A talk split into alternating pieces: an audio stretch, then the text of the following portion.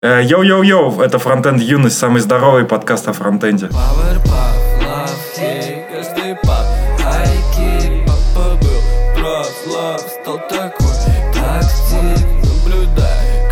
Я стал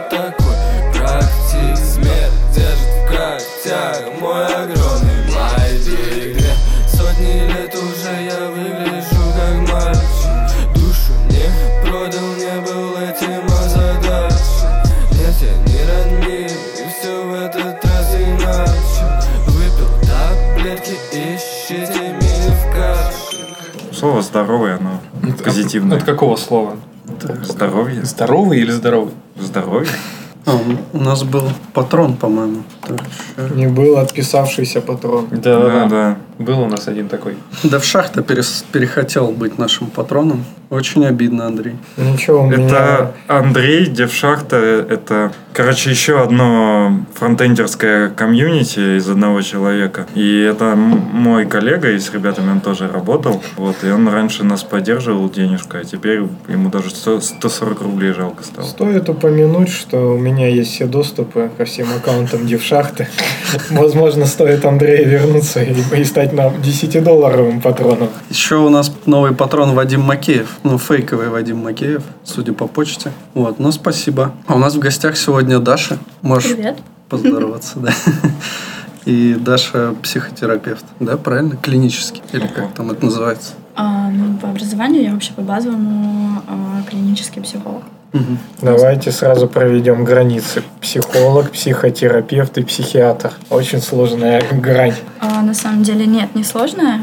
Я как раз хотела написать об этом пост. Ну, смотрите, психиатр — это человек, у которого базовое медицинское образование и ординатура по психиатрии. Психотерапевт, врач-психотерапевт — это врач-психиатр, который еще раз переучился после психиатрии на психотерапию. Соответственно, врач-психотерапевт может назначать а, какие-то препараты дополнительно к лечению и а, заниматься психотерапией. Ну, как правило, они больше все-таки по таблеточкам любят. А, к сожалению, в большинстве своем. А, я клинический психолог, то есть а, я как бы психотерапевт, я могу заниматься дифференциальной диагностикой с использованием разных методик, но я не могу назначить какую-то фармакотерапию, но поскольку я работала в клинике, э, я знаю, в каких ситуациях есть э, показания для назначения препаратов и, соответственно, направляю к тому, кто может их назначить. И есть еще просто психологи, они учатся, ну, достаточно выучатся там 4 года в бакалавриате,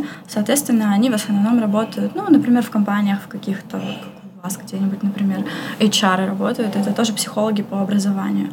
Они занимаются консультированием, но делают это, к сожалению, очень плохо, поскольку они э, не рассчитывают, видимо, изначально их образование, то, что к ним могут случайно зайти люди с какими-то клиническими проблемами, в которых они не особо разбираются. Тебе повезло, что у нас фронтендерский подкаст. Если бы... Ну, короче, если бы нас слушали психологи, там бы уже привалило бы комментариях сразу после выпуска. О, я не сомневаюсь, что и так привалит. Ну, нас HR слушают. Олег говорит, что он с едой на кофепоинте. Окей, а может а, Олега Сейчас пригласим, зайдем. если он никуда? Ну, если сам принесет еду. То есть у А нас зачем нужна красная кнопка? Просто так мы э, нажимаем в любой непонятной ситуации. Так что, если захочешь, можешь жать. Так, Почему мы сидим в темноте? Вот это, А, кс- а это был, кстати, мой первый вопрос. Это- как-то так комфортнее нам обычно, но если хочешь, можем включить. Да нет, нормально. Интимный полумрак. Че, он не захотел? Ого. Я так Тут понимаю, это мой бюджет, поэтому, в общем, развлекаемся. на полной. красиво. Наверное, надо... А что там, кстати, в этих? Вилки? Колбаски да? и котлета какая-то. Я, я возьму, Спасибо, Олег. Я возьму, не знаю. Камбуча, это же этот гриб. Да, чайный гриб. Я возьму мясо, пожалуй, потому что я мясо Ну не что, ем. пока Алексея нет, можно... У кого есть вопросы? У меня есть. Да он сейчас придет всю эту малину сломает. Олег заработал право сидеть за Олег, этим Даша. столом. У нас новый гость, дополнительная сила. Это Даша, клинический психолог. Сейчас мы будем тебя анализировать, Олег. Давайте. Так вот, короче, мы поставили грань, да, между разными направлениями. В итоге кто-то может назначать лекарства, значит. А кто-то тупой. Да, кто-то тупой, кто-то назначает лекарства. Кто-то отправляет к тем, кто назначает лекарства. Вот так мы обычно изворачиваем слова людей. Да, я поняла, потому что, да, я поняла. Я отправляю э, к тем, кто может назначить лекарства, потому что я как бы, ну, тупая, но как бы не совсем. Ну, я этого не да. Ну, ты 8 лет, получается, поучилась. Ну, Ну, 6 лет ну. меда, значит, и 2 ординатуры. Нет, не совсем. Я училась 6 лет а, специалитета, и потом просто повышала квалификацию по своему направлению психотерапии. Значит, можно без ординатуры, получается. Или вот этим, кто таблетки, а им обязательно ординатура. Да, да, да. Вообще лю- лютые чуваки. А кто работает со всякими шизофрениками, вот с этими? Психиатр. То есть ты можешь Да. с ними работать. Нет. А, это вот тот медикаментозный Да. психиатр, а, психотерапевт. Ну, все равно сложно, конечно, запомнить. Но когда я работала в клинике, я вела группу для пациентов э, с шизофренией. Ну, она была, типа, в основном для э, развития всяких социальных навыков, потому что они очень такие... У них эмоционально-волевой дефект, и они очень такие замкнутые ребятки. Ну, Ты в очень правильное место пришла. В нашей индустрии таких много. Да, я знаю. К тебе много ходит разработчиков? Случается, да. Ну, как-то так завелось, э, что я как-то очень легко нахожу с ними язык и в жизни, и в работе. И, не знаю, ну, например, когда я работала в НИИ, э, вот с нашего отделения я была единственным человеком, который мог пойти к нашему сисадмину и, ну, что-то с ним сделать. Ну, то есть, как бы договориться хоть о чем-то. Вот банально там выложить картинку на сайт. Как-то так получалось, что отправляли всегда меня, потому что никого, кроме меня, он вообще не воспринимал. Не то, чтобы он особо отвечал на мои e-mail, но он хотя бы делал то, что я его просила. Не, на самом деле, да, вот сисадмины в многих компаниях это прям такие люди. Вот если ты ему его убедил, ну, точнее, заставил что-то сделать, то это уже как э, награда тебе за умение общаться. Это они все латентные шизофреники. Ну, я бы не разбрасывалась так диагнозами. А я могу. Ну, в общем, да.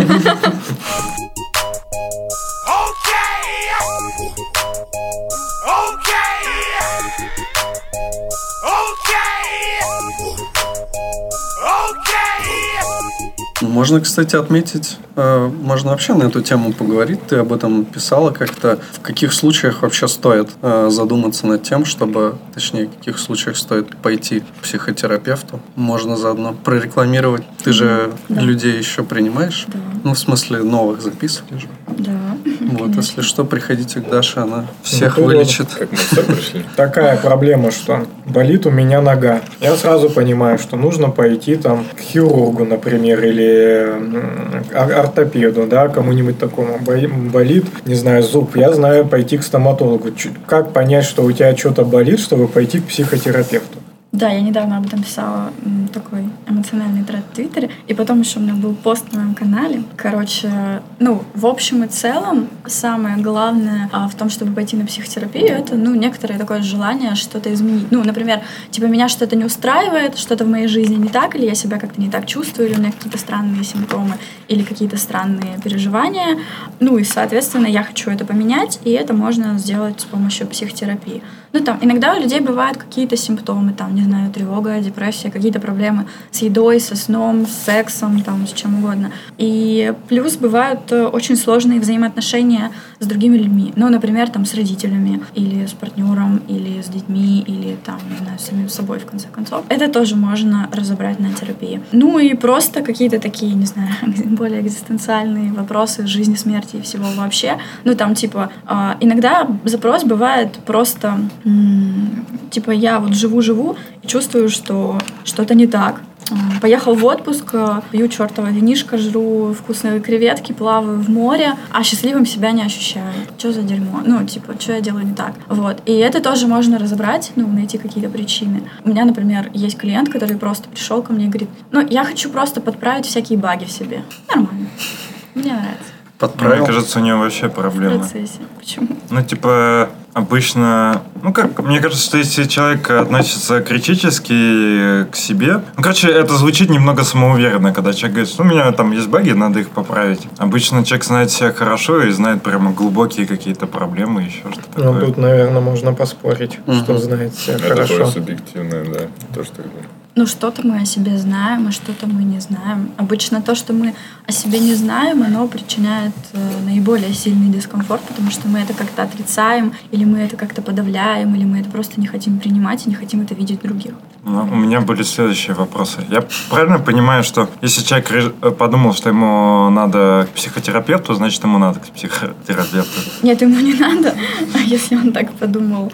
А, Если он готов к терапии, то, как сказать, кто же ему запретит? В принципе, если говорить в общем, то с любым человеком мы все как бы жили не в стерильных э, условиях какой-то лаборатории, и у всех у нас так или иначе есть какие-то, а, не знаю, ну травмы, не травмы, это очень сильное такое слово. а, Так даже если бы мы жили бы в лаборатории, у нас была бы травма, что мы жили всю жизнь в стерильной лаборатории, где нам... Ну, то есть, это же всегда, что если человека, типа, все хорошо, у него травма от того, что у него все хорошо и не было реальных проблем. Если у него были реальные проблемы, у него проблема от того, что у него реальные проблемы. Ну, всегда такое. Справедливо. А, ну, как сказать... Всегда плохо. С другой стороны, многие свои проблемы, даже те, которые ты не осознаешь, а, ну, как-то люди их не решают, живут всю жизнь и умирают, и как бы все окей.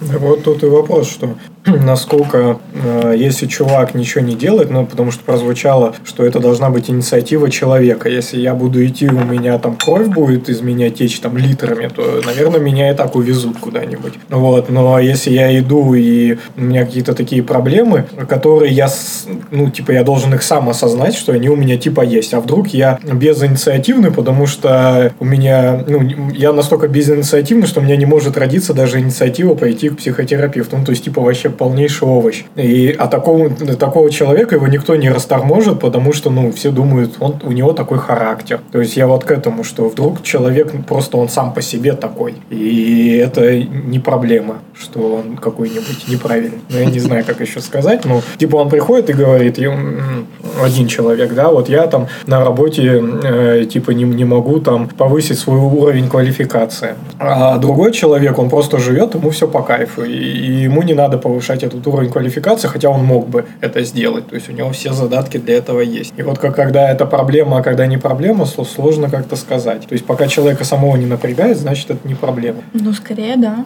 Просто тогда это и, мне кажется, и не заболевание какое-то. Так нет, стоп, это и не заболевание, просто иногда у людей какие-то странные эмоциональные состояния, иногда какая-то хроническая тревога, иногда там усталость, апатия. А проблема это когда человек, например, хочет и не может. Вот если ты хочешь повысить свою квалификацию, но по каким-то причинам ты не можешь, вот тогда это проблема. Ну то есть все там ты делаешь. А но если можешь, но не хочешь, то это не проблема? Конечно, нет. Ну, я не знаю, может быть, там для твоей жены это проблема. А это не может надо быть, сходить к психотерапевту. Ты понял суть, да? это не может быть следствием, ну, какой-то проблемы, что тебе ничего не хочется. Конечно, может быть. А может и не быть. То есть, ну, тут э, важны какие-то субъективные ощущения на этот счет. Ну, я, вот как я это вижу, что, в принципе, э, идет работа над тем, чтобы, ну, человек просто ощущал себя, ну, я не знаю, как нормально сказать, ну, в общем, комфортно, чтобы в голове у него было все по полочкам. И у каждого человека это зависит от разных субъективных э, факторов, и тут нельзя, ну, нет какой-то нормы. И, соответственно, тут все зависит от восприятия человека, и работаем, факти- ты работаешь фактически над восприятием человека того, что он делает. Нет, не совсем. А, ну, вопрос нормы и патологии это, конечно, вообще огромный вопрос для дискуссии. А, ну, в основном норма и не норма это скорее про психиатрические какие-то диагнозы. То есть, когда там реально идут нарушения когнитивных функций, там, памяти, мышления, внимания и так далее. Я имею в виду, что, допустим, если я не знаю, я чищу зубы по 20 раз в сутки, но при этом, ну, как бы я чувствую себя нормально, и у меня нету какого-то невроза из-за этого, то и нормально. А если я реально переживаю, там, если я не почистил 20 раз зубы и не могу уснуть, то это уже проблема. А зачем ты чистишь зубы 20 раз? Это не я, это я просто придумал Один мой пример. Ну, вот в твоем примере. Я не знаю, это, наверное, можно взять за ролевую модель чувака из фильма «Авиатор». Ну, это обсессивно-компульсивное расстройство. Я не смотрела просто фильм, поэтому не могу. Ну, Шелдон. Шелдон из теории Ну, человек, который помешан на чистоте там было, и с возрастом он больше и больше, там, постоянно мыл Там руки, важно, еще что ты не делал. можешь зайти в дверь, если три раза не постучишь. Подходишь к каждой двери, тук-тук, тогда открываешь. И, ну, у всех по-разному, но вот какие-то такие обсессивные штуки. У меня как раз вот уже вне записи я рассказывал. Ну, что Рому можно обсудить. ну, у меня есть, да, какие-то. Вот, а одно у меня жесткое было, я даже не хочу о нем вспоминать, потому что можно в рекурсию опять в эту попасть. В общем, я рассказывал за рамками подкаста, что я ездил, ну, в длительной был поездке в поезде, я там читал Юнга.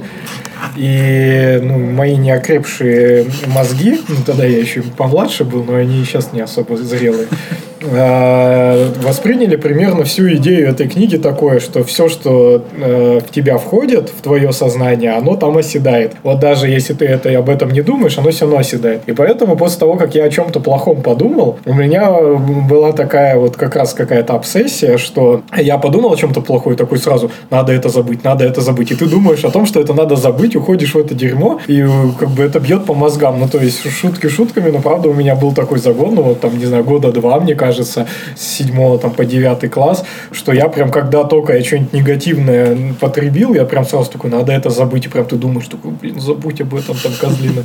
И это, ну, это проблема какая-то. Вот тогда можно было бы мне обратиться, но как-то как оно само прошло, я это ну, переборол этот момент. Ну, наверное, не все так можно перебороть. Если про книжки говорить, мне больше повезло. Я почитал Шопенгауэра, и у него было написано про то, что у каждого мир, который вот он видит, ну вот ми- мир, да, мы как бы думаем, что он один, а на самом деле для каждого он свой. И все через твою призму восприятия идет. И, в общем, там все это долго доказывалось, и я вот от этого сдох. От того, что, ну, там, условно, на первой странице делается 20 выводов сразу же. Второй делается 20 выводов, но из этих 20 выводов предыдущих на третий используются уже вот эти 40, которые были до этого. И там к пятой странице ты уже теряешь все вот эти нити, и там именно сложно не из-за того, что тебе мозг выламывают в плане ну, каких-то мыслей новых, а то, что прям вот эти ссылки идут, это очень сложно читать. Всем не советую.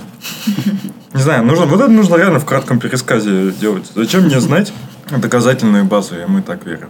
Ты про Рому хотел поговорить. Да, про... Не, подождите, А мы есть какие-то- еще вопросы. Давай. Но сначала вот этот вопрос. Кто-нибудь будет? Нет, ты будешь. Да ешь, можешь мне второй оставить. А я пока тебе как раз за это э, про тебя вопрос задам. Но правильно понимаешь, что в принципе, ну, это вообще неправильный подход по какому-то одному э, случаю э, делать выводы. А я так понимаю, что там типа долго и- идет общение. То есть, условно, если, если я тебе говорю, вот Рома, не знаю, психует уже из-за того, что открыть не может. Что ты по, по нему можешь сказать? Я спрошу, а почему тебя так волнует его состояние? Хочешь об этом поговорить? Не, ну я могу, конечно. Рома, Просто мне надо ра- ра- рас- раскрутить. Ну, Рома наш друг, коллега. Не, но меня Но его же это не волнует. Я вот Это, знаете, это как история, когда а, Я могу на выбор дать варианты. Ты можешь выбрать, который тебе больше нравится. Мне просто, ну, это такая история интересная, когда а, звонит там условная мама и говорит, я вот ребенка хочу записать на консультацию к психотерапевту. А у нас как бы взрослое отделение, я задаю вопрос, а ребенку сколько лет? Потому что, ну, ребенок, как бы, мало ли, может, там 11 лет ребенку, надо, значит, перенаправлять в детское. Она говорит, а ребенку 34 года. И я такая, «А, ну, как бы... Ну, то есть это история про то, что, да, человек должен как-то сам проявить инициативу. И, собственно, вот в этот момент, когда человек решает, что ему все-таки будет полезна терапия, и он записывается, и он такой приходит на первый прием, это уже начало терапии. Просто решить, что она тебе нужна, и пойти на нее. Тут у меня есть вопрос. Вот, допустим, продолжая аналогию с какой-то об- обычной историей медицинской. А Человек сломал ногу. Ему давай ремонтировать ногу. Э, В это время, ну, полюбас, если уж совсем что-то там из рук плохо не идет, то с рукой ему ничего не сделают. То есть ему будут вот тупо чинить эту ногу. И так, как правило, везде, да, э, что, не знаю, лечат зуб, вряд ли у тебя после этого там нога перестанет функционировать. А здесь, в мозгах, мне кажется, все настолько связано, что если, допустим, приходит бизнесмен, у него все офигенно вообще там в жизни, прет бизнес, все дела, и он приходит с каким-нибудь вопросом, ну, не знаю, там, про жену. Ну, вот на они, э, ну, начинается вот эта вот э, история, раскручиваться, несколько сеансов, копают в жену, то все. И оказывается, я не знаю, что у него проблема с женой из-за того, что э, в детстве он там пережил какую-нибудь травму. Ну, я в смысле не сексуального характера имею в виду, а просто Да не- да травму. неважно, какую. Неважно, да. И ему эту штуку начинают лечить. Вылечивают, и после после этого у него с женой норм, но бизнес стал захеревать, потому что что-то в нем вот другое. э, ну, вот эта травма, она повлияла, что плохо с женой, но одновременно повлияла, что хорошо в бизнесе. Ему это исправили, но, блин, что-то другое отвалилось. И мне кажется, тут такое может запросто произойти, что одно лечишь, другое калечишь. Ну, по- похоже на какую-то фантастическую историю, если честно. А, в теории... Я могу легко Нет, подожди, в рассказать теории- кейс более конкретный.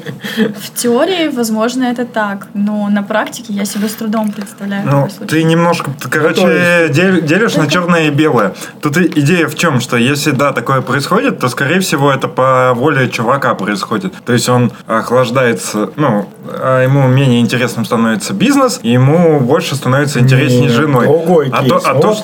конкретный, давайте конкретно. А, у чувака была в, в детстве А травма. почему тебя интересует этот чувак?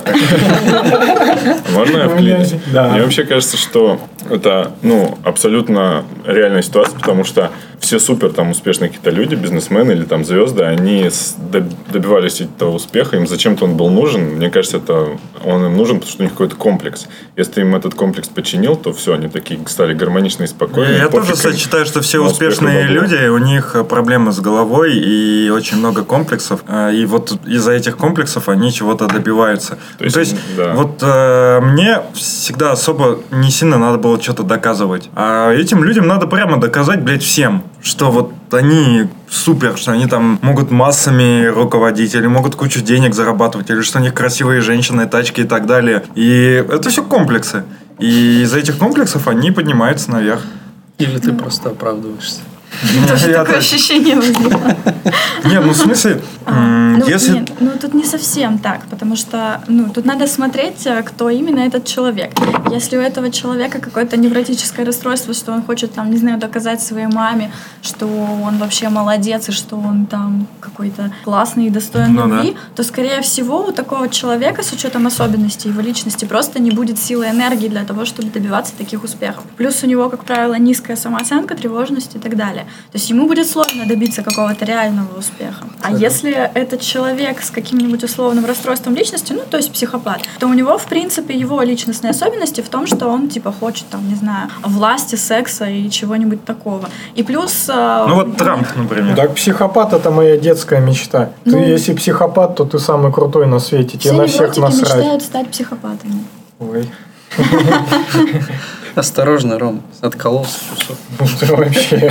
Блин, вообще ты мог рукой открыть, я рукой просто открыл. Я не смог. Ну я бы я бы смог, наверное, но просто Надо откручиваться, тихо пытался. Так вот, Рома, значит, невротик, да? А что, что, что это значит такое? Да, кстати, что это значит? Господи, да как бы коротко-то объяснить. Да у нас время есть? Это нельзя пить.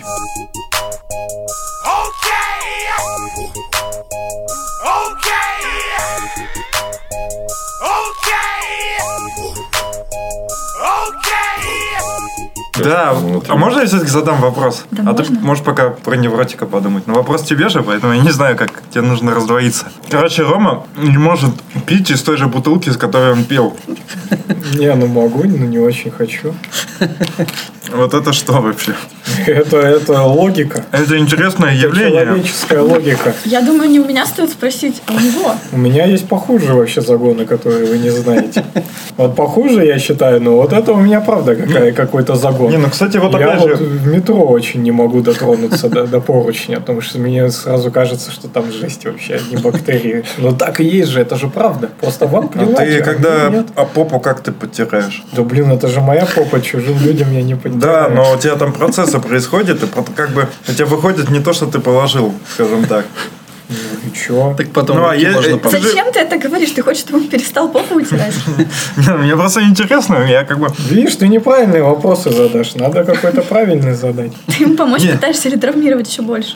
Я, я понимаю, что этот подход неправильный, но я, но я как бы ничего не пытаюсь, э, как сказать, полезного, наверное, сделать. Ну, я, я просто со своей... Ладно, я пытаюсь удовлетворить как бы как свое эго и доказать, что твоя логика неверна, но, скорее всего, тебе тебе тогда не А как поможет. так может логика быть неверна, что ты зашел в метро, держишься за поручень, там жесть, какие только руки не трогали, спидозные, блин, гонорейные. А воздух ты как... Ладно, да, давай. Воздух тоже не очень. А потом ты выходишь и этой рукой закуриваешь сигу и идешь ее куришь. Ну это же А пиздец. кто сигу в пачку положил? Робот. Не, ну ты ее достал. Ты, её А ты знал, что- кстати, Ты параноидальные мысли какие-то. а ты, кстати, знал, что сигареты вымачивают в моче? Табак. Ну, Там нормальная моча. Вон камбуча это тоже бактерия. Ну, что поделать. Ну, Ладно, Суть в том, что там некая все равно контролируемая какая-то история. А здесь она абсолютно неконтролируемая, что тут мог кто угодно за эту ручку держаться. Ладно, давай будем тебе помогать. Когда у тебя начались такие проблемы? Как в Ладно. Петербург Это переехал. правильный вопрос. Ну, неправильный. Ну, в смысле, формулировка неправильная. Правильно. Ну, правильно, и когда я начал жить в городе, где есть метро, Ну, в смысле, вот у тебя есть вода, есть метро, у тебя же, наверное, было до приезда в Питер какие-то такие же штуки. Ты же с людьми встречался, так, а что мне люди, мне именно поручни в метро не нравятся. а руки жать. Ну, бывает не очень, но обычно нормально. Только в метро, а в автобусе тоже такое? В автобусе как-то меньше, там меньше людей. Но в автобусах я вообще почти не езжу и никогда не ездил. То есть так исторически сложилось, что наземный транспорт мне не нравится. Давайте дальше продолжим эту дискуссию. Ты неизлечим. Мы зашли в тупик. Один правильный вопрос уже был задан. Какой? Второй правильный вопрос. Как, когда это На началось? Доставляет ли это мне дискомфорт? Следующий вопрос. Да не, не, Правильный. О, мне не доставляет. А Я комфорт? перчаточку одел, взялся. Потом перчатку сжег. Ну, вот в этом проблема, да, что на самом деле с ними ничего не происходит, и потом ты также в перчатке сигу куришь, если речь о зиме. А ты чувствуешь, ну, наверное, плохой вопрос. А ты чувствуешь, что у тебя с возрастом э, таких э, проблем становится больше, загонов? Наверное, хороший это вопрос. Давайте оценим по нашей шкале хороших воп- вопросов.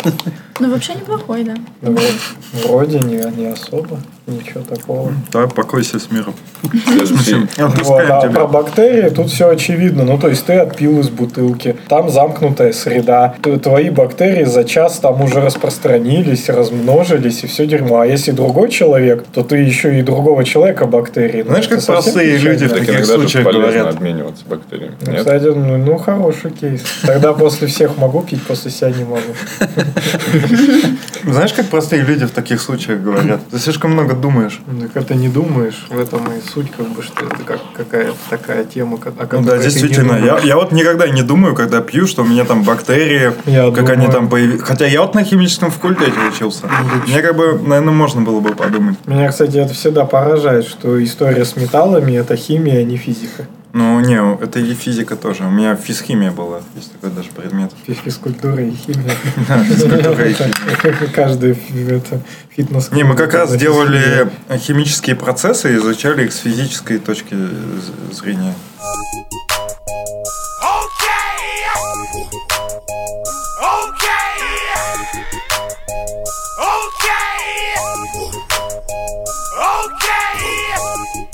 У меня такой вопрос. А какие проблемы, с какими проблемами чаще всего обращаются люди, и эти проблемы потом решаются? Ну, типа какой-то вид проблем, там, допустим, депрессия или там еще что-то. Наиболее простой в излечении. А, ну, тут зависит скорее не от конкретного симптома или проблемы. Здесь во многом это зависит от человека. Вот. А с чем чаще обращаются, кто именно обращается? Потому что... Ну, Бородатые мужчины за 30. Э, ци- цисге- Зайти. Цисгерные, гендерные, да. Тех, которых на конференции в Европе не пускают.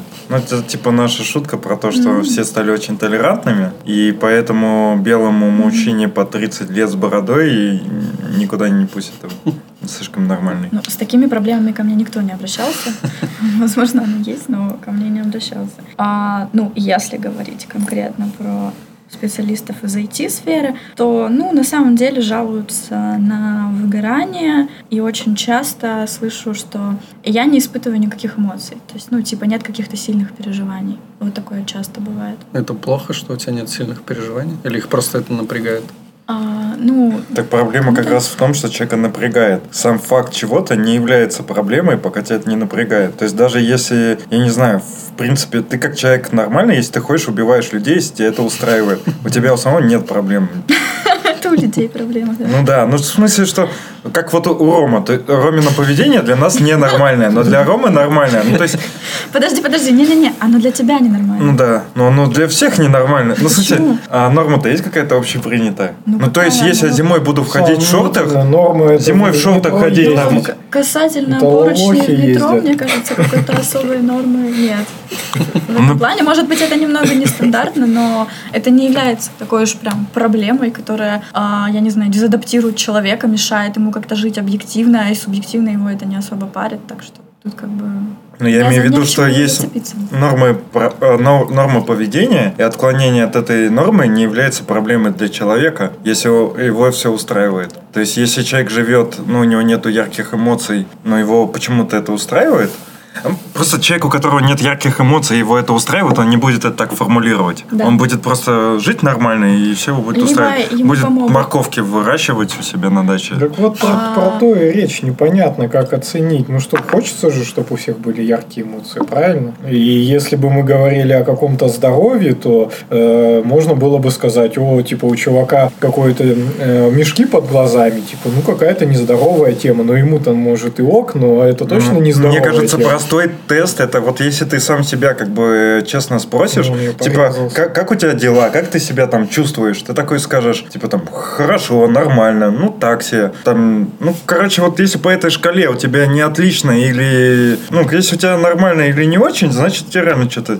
не то. Ну, что Если- плохого в нормальном? ну, я не знаю. Путем. Ну ладно, нормально, это просто поганое слово. Нужна какая-то вот именно критерий, если... Ну да, вот оцени там от единицы до пятерки, как ты себя ощущаешь. Если там будет в районе трех или ниже, значит, типа, все плохо. При этом есть люди, которые всю жизнь ноют, жалуются, и не всю жизнь в районе двойки, им окей, они не пойдут к психотерапевту, даже если ты им, не знаю, насильно Не, отправишь. но им тут же ты должен как бы сам с собой пообщаться. Это же, а, когда люди ноют, они ноют, а, чтобы, видимо, чужую реакцию как-то воспринять. Они же себе не ноют, они же не ходят говорят, Да нет, я не типа, ноют. у меня все хуево. Да, у тебя все хуево. Всякие синдромы, там, я думаю, когда чувак просто вечно недовольный, и даже наедине с собой вечно недовольный, но ему, типа, в этом состоянии более-менее комфортно, он оправдывает там все свои неудачи, там, не знаю, каким-нибудь говном, и ходит просто недовольный, и все окей. Ему не то, что ему комфортно в этом состоянии, ему некомфортно, но это как раз, да, вот то, что ты сказала, это скорее про вторичную выгоду. Например, этим можно оправдывать свои неудачи, или свою апатию, или свое бездействие, или получать какую-то поддержку от окружающих. И в данной ситуации как бы вторичная выгода от вот этого страдания, Она она весомее, будет... чем- Да, она будет больше. Ну да. поэтому можно потерпеть страдания. Поэтому на самом деле, да, такое бывает очень часто. А если человек считает, что ему не нужно идти к психотерапевту, ему не нужно идти к психотерапевту? Ну, ему, может быть, и нужно идти к психотерапевту, но даже если его силой притащат, работа с ним будет просто неэффективной. Потому что, ну, если человек не готов меняться, то, ну, как бы, не буду же я его бить. В смысле, если попросит. Да я боюсь, не совсем моя видите, это вот как раз эти таблетки, по идее, это то же самое. Ну, то есть он не хочет, но нужно на него повлиять таблетками. Нет, в смысле, он Ну, пьет таблетки, если он его не сам... заставишь пить таблетки насильно. Не, ну это если уж совсем плохой случай. Нет, это, уже... Психушки же его Ну, для того, чтобы попасть в психушку, нужны очень веские показания. Что тебя принудительно прям госпитализировали и заставили пить таблетки. Это прям, ну, это уже, это уже, вот это уже болезнь, как бы, здесь. Ну, не всегда.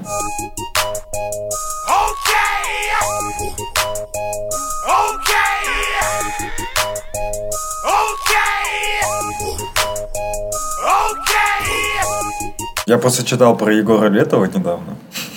И в советское время его как раз в 87 году на год э, отправили в психбольницу, кормили всякими Так он, таблетками. может, сам отправился, чтобы от армии откосить, например.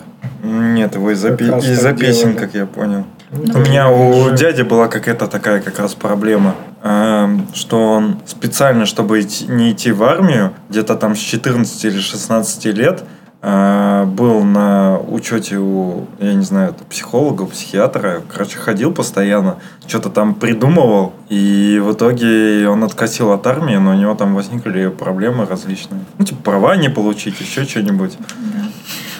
То есть это все типа прикольно так откатить, но у тебя, ну, есть много профессий, где у тебя возникнут проблемы или просто жизненные какие-то ситуации. Ты об этом не думаешь, а на самом деле много где с проблемами с такими нельзя работать. Ну, это на самом деле да, потому что получить психиатрический диагноз легко, а вот снять его довольно проблематично. Но я могу утешить, ну, вот эти вот времена вот этой советской карательной психиатрии, они давно уже прошли, и сейчас все совсем не так. Сейчас, э, насколько я знаю, никто никого юридически на учет даже не ставит к психиатру. То есть, э, если у человека есть какое-то заболевание, а, какой-то психиатрический диагноз, то он просто как бы под наблюдением у своего врача в ПНД там по месту жительства наблюдается, получает э, терапию и просто там, ну, типа, отмечается раз в месяц, но это не то же самое, что на учет. И сейчас, ну, насколько я знаю, потому что я в психиатрии вот прям вот в такой, как сказать, городской никогда не работала, я только в ней работала, мы, конечно, на учет не ставили, а хоть у нас и была клиника. То есть а, сейчас м, там, короче, такая история, что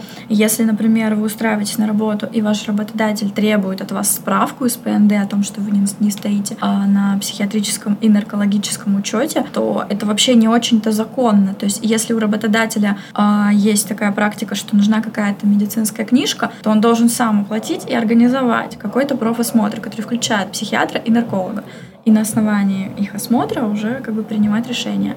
А вот этой ультимативной практики, когда требуют справку, а, ну, то Не, ну имеется в виду, нет. что там, если ты захочешь какое-то там государственное учреждение, связанное с военкой, пойти, Там своя будет, там будет профосмотр, и там будет э, куча консультаций врачей, включая психиатра и нарколога. То есть они сами должны этим всем заниматься, а ты как э, просто человек, ты не должен, как сказать, оправдываться. И они так сходу смогут сказать, ну вот у меня просто есть знакомый, и ну так вот в целом, типа ты с ним можешь общаться, тусоваться, он абсолютно ну, нормальный, адекватный чувак. Но при этом, ну он несколько раз лежал в психушках, и он отъезжал так, что он там типа садился на пол и всю ночь просто говорил без остановки, допустим.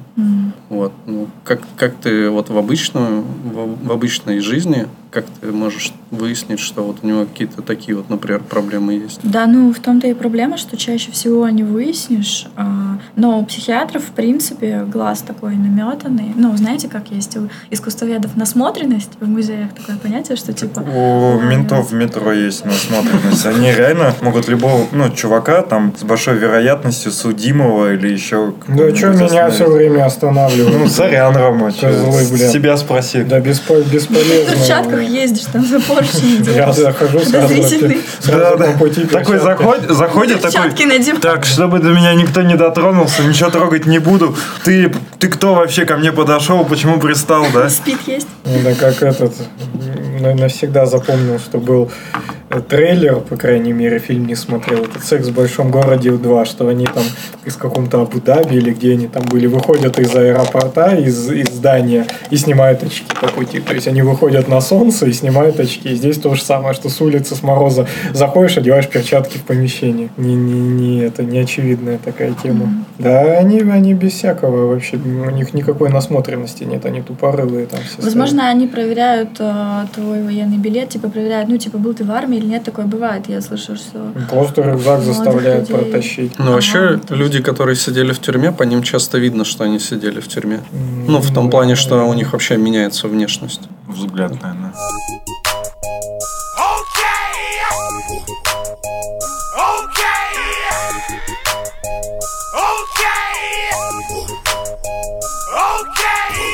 И Есть же тема, насколько я понимаю, что, по крайней мере, у психологов, я слышал, что каждый психолог, он еще наблюдает сам у другого психолога, ну, то есть проходит тоже какой-то анализ, это то ли как часть обучения, то ли просто там необходимо. И у вас то же самое, у психотерапевтов, да, такая же тема, что тоже надо у кого-то, кому-то ходить и разговаривать с ним. К сожалению, у нас в стране все с этим очень печально в том плане, что у нас нет вообще очень хорошего такого базового психотерапевтического образования. То есть у нас из реально институтов, которые прям вот глубоко обучают психотерапии, есть только ВИП, это Восточноевропейский институт психоанализа. И то там такая более теоретическая подготовка, они готовят психоаналитиков, соответственно. А, например, для сравнения, в Германии, а, то есть там куча разных институтов, и чтобы стать психоаналитиком, нужно после получения базового медицинского или психологического образования еще учиться 5 лет. Чтобы стать КПТшником, ну, типа, поменьше там 3. И, соответственно, за это время там есть определенное количество часов личной терапии, которое должен пройти каждый специалист. Это очень правильная практика, потому что то, что творится у нас в городе с психотерапией, но это тихий ужас на самом деле. То есть а, очень много специалистов, которые вообще не имеют никакого базового образования. Я особенно нежно не люблю гештальтистов, потому что, а, ну, во-первых, гуманистическое направление психологии, оно в целом самое такое слабое, а во-вторых, они клинически не подкованы совершенно, то есть любой из вас может стать гештальт-терапевтом. Надо Ну, просто заплатить... платят? Да, надо просто за- сходить на какие-нибудь курсы, там э, разной степени. Кто такой гештальт-терапевт? Ну, это просто одно из направлений терапии. Ты принижаешь наши психотерапевтические способности. Мы можем пойти дальше, чем эти А, гештальтисты. ты Ставишь я- нас в ряд, Я мы можем к тому, что очень много сейчас у нас вообще курсов в целом повышения там квалификации, наверное, в любом методе терапии. Просто почему-то именно в гештальт этим они грешат. У них специалисты, которые совершенно не имеют никакой вообще парадигмы в голове, они вообще не знакомы ни с какой клиникой, они не отличают психиатрического пациента от здорового человека. Но это реально так, потому что, ну, не знаю, например, я хожу на групповую супервизию, там, ну, у нас где-то собирается группа там а 15 человек. И иногда приходят эти ребята, и то есть они задают такие вопросы, что кажется, ну если ты не знаешь это, то что ты вообще знаешь? Ну, это реально тихий ужас. Ну, то есть всегда важно помнить о границах своей компетенции. И очень многие психологи э, этим грешат, что они не осознают, в каких случаях они ничем не могут помочь. То есть у меня был лично такой случай, ко мне э, приехал Через Твиттер, короче, меня нашел мальчик один. Он специально приехал в Питер ко мне на консультацию. Это прям... Я не знаю, почему его выбор пал на меня, потому что я как бы на тот момент вообще еще была зеленым специалистом.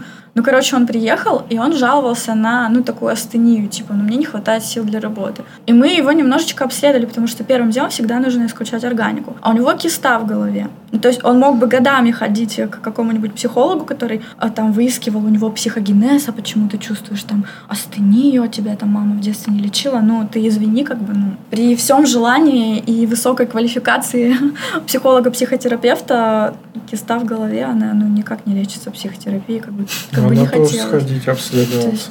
Такие симптомы, мне кажется, у многих. Ну, Тут как бы, ну, они бывают как бы разные, бывают, что какие-то психологические причины. Ну, я, вы ничего, вы так это загрузились как-то? Не-не-не, у меня просто набор шуток, но я чувствую, что они все, короче, нельзя шутить. Ну, есть, э, Да шути, да допустим, чувак приходит такой и говорит, вот у меня все херово. Начинается это вот у меня все поступательно и туда глубже глубже. Оказывается ну вот э, ему э, как бы все почему-то к этому сводится но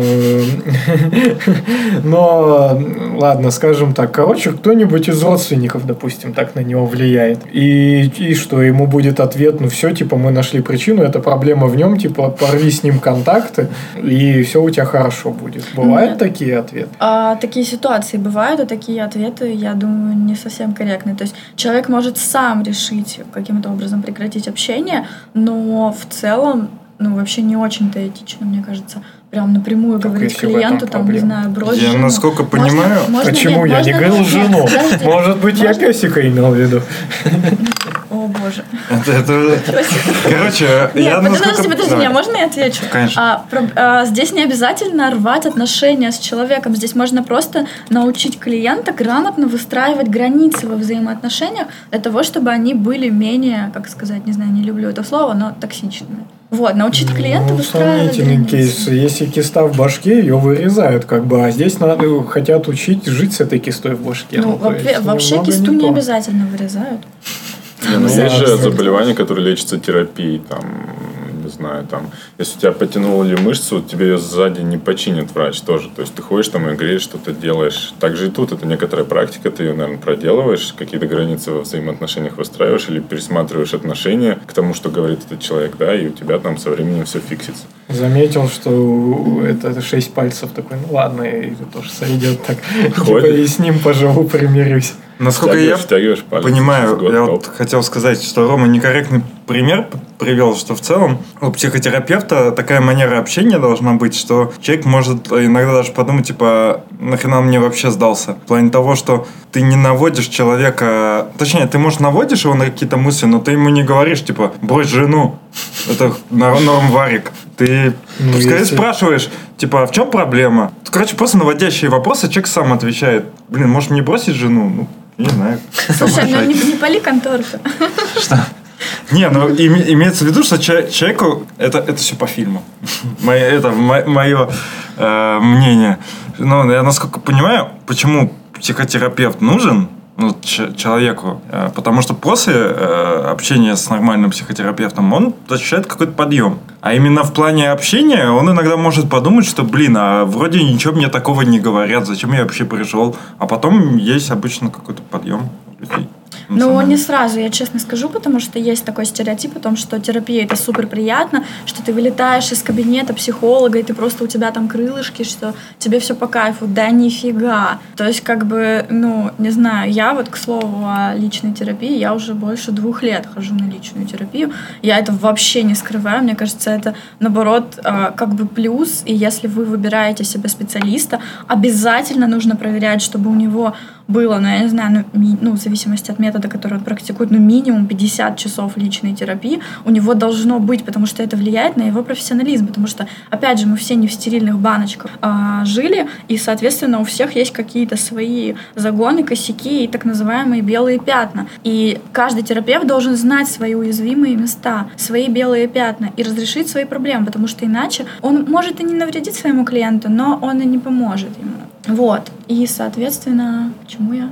А я, и- я да. предыдущий вопрос вспомнил. По-моему, я либо забыл, либо не услышал ответа, что А, э, э, а- одно потому что лечишь, человека- другое... да. Не, подожди, к тому, что человек ощущает подъем. Вот, и я могу сказать, что вот я, например, ходила год на терапию, ну, что-то вроде происходило, да-да-да, рефлексия. А потом бах такая, поворачиваюсь, нифига себе, а я зарабатываю в четыре раза больше. Ну, то есть буквально это вот моя личная история. То есть и я такая, типа, а что, это может терапия? Да нет, терапия тут ни при чем. И такое часто бывает, что кажется, что терапия ни при чем. Жизнь почему-то как-то меняется, а терапия как будто ни при чем. И в принципе это нормально, это хорошо. Это, блин, это, как сказать, вот так говорить, э, а условно, вот я ощущаю, что у меня, наоборот, там, эмоциональный спад в последнее время, а зарплата у меня все равно растет. Ну, то есть, ты про, я про то, что как можно связывать вещи, которые, ну, как сказать, как ты можешь э, говорить, что это связано напрямую психотерапией? Потому Потому, что, и- а кто, кто скажет, ну, почему ты делаешь такие выводы? Может быть, ты бы не ходила, было бы то же самое. Нет, если бы я не ходила, у меня также оставались бы какие-то проблемы с моей собственной самооценкой, которые не позволили бы мне уволиться из НИИ и уйти в частную практику. Потому что э, мне потребовалось очень много смелости и самообладания, чтобы взять и вот так вот в никуда просто. А тебе психотерапевт сказал, вали из НИИ, да? А, ну, конечно, нет.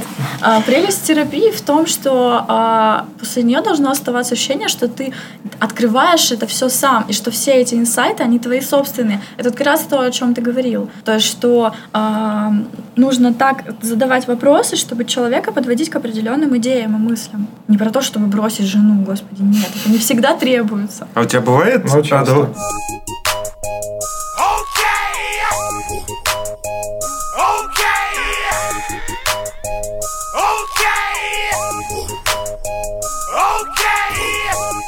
Ну, ладно, да, если про честность, у меня есть вопрос, но ты первый был. да.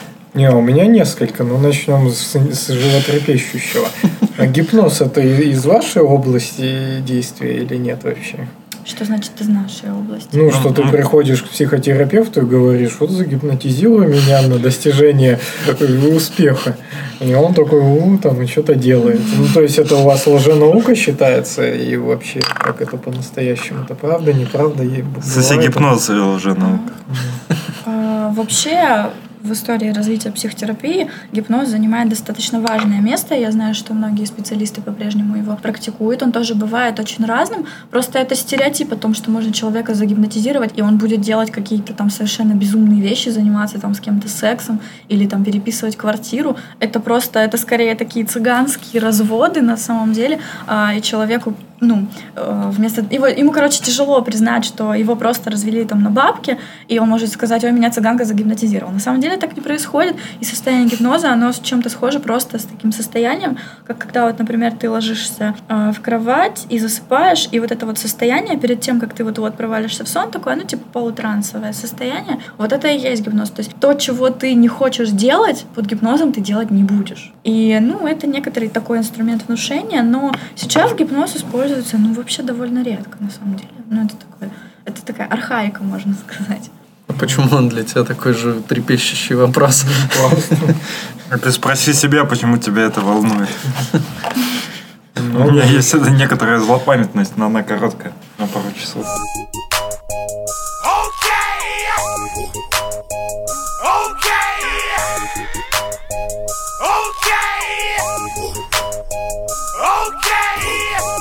Бывает ли у тебя личное сопереживание тому, что происходит? Ну, в смысле, приходит тебе... У нас же можно, типа, сексизма не... Ну, это не сексизм, ладно, не важно. Можно все в Короче, приходит... такие зашуганные? Да, Вот блядь, я, тут я об- первая общество... ваша женщина или что? Кстати, Нет. нет. Короче, приходит тебе женщина, рассказывает про какую-то проблему. Ты понимаешь, блядь, это же мои проблемы. И бывает вот такое? Ну, И- не, не часто прям, но какие-то вещи бывают, там соприкасаются похожие истории, конечно. Я про то, что это не мешает, или наоборот, ты человек, человек, и ты такой, ну, в общем-то, ты живешь нормально и не болеешь, ну, блядь, мудак вообще редкостный. Я не поняла вопрос. Я имею в виду, бывает ли у тебя, что э, какие-то эмоциональные, э, эмоциональные отношения к клиенту, скажем так, которые тебе приходится перебарывать, чтобы нормально работать? А, ну, эмоциональное отношение к каждому клиенту у меня, конечно, есть, равно как я могу спросить, как ты относишься к этой бутылке, и ты обратишь на нее внимание, и ты скажешь, как ты к ней относишься. Да, никак. Ну, так не Ну, бывает. смысле- Ну, ты можешь сказать, например, что эта бутылка в среднем тоньше и изящнее, чем обычные бутылки. Но эмоционального-то это же не эмоционально, это... э, Как же я тебя загрузила? У тебя такое сложное сейчас было лицо. Не, я думал о том, ну, может, э, и загрузил хрен знает. Короче, я думал о том, чтобы доказать свою позицию все-таки. Какая красивая, да, бутылка, но... Я же говорила. Да нет, это же не эмоциональное отношение. А Эмоциональное... Ну, ты даешь оценку. Типа, эта бутылка красивая, то есть она тебе нравится. Ты испытываешь к ней симпатию. Это эмоция. ну, в данном случае нет, Ну, наверное. чтобы она в твоей жопе оказалась, ты вряд ли хочешь. Ты можешь Короче. Не, ну это понятно, нет. Это не, не сложно ответить.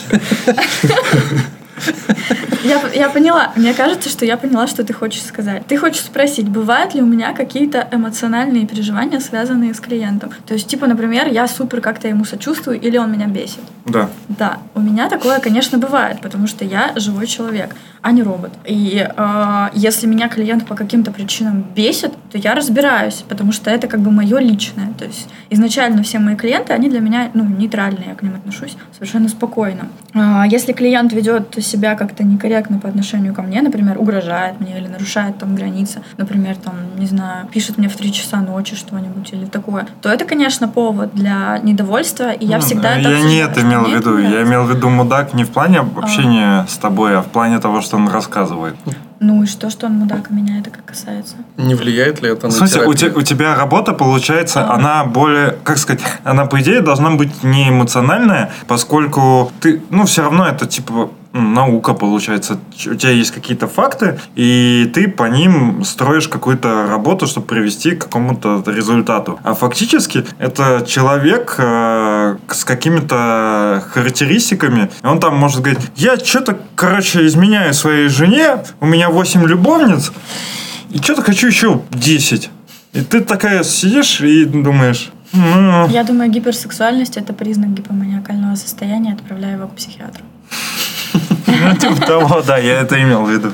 Ну, это не эмоционально. Не, ну я, Не, ну я, имел в виду, что нарушает какие-то твои нормы. Морали. Это морали, да, я поняла, но это я, ну, я с Но они таким не противоречат. сталкивалась. То есть, ну, настолько прям, чтобы человек меня вот выводил, что для меня Ну, это не знаю, прошу. неприемлемо, но такого у меня не было. То есть, если, например, меня дико бесит э, мужчина, который изменяет э, своей жене, я такая, типа, думаю, а как это у меня откликается? Ну, то есть, я думаю, а как меня задевает то, что он изменяет своей жене? Ну, то есть, если я не могу разобраться, почему я, например, злюсь на клиента, или почему, например, мне с ним скучно. А, кстати, у вас есть как тайна исповеди? В плане того, что ты можешь сдать чувака, если он противозаконное что-то делает? А если есть угроза его жизни или жизни окружающим? А если он Ну, ворует? нет, Тогда нет. Ну, то есть у меня есть клиенты, которые там говорят, что они употребляют наркотики. Ну, то есть там, что они, не знаю, один там девушку свою бил. Ну, то есть вот такие вещи. То есть если... Не, ну подожди, девушку бил, вроде как бы тогда нужно сообщить. Ну, как бы это было в прошлом, и он, ну, я как бы со своей колокольни могу оценить. То есть он, ну, не опасен этот. Просто дурачок.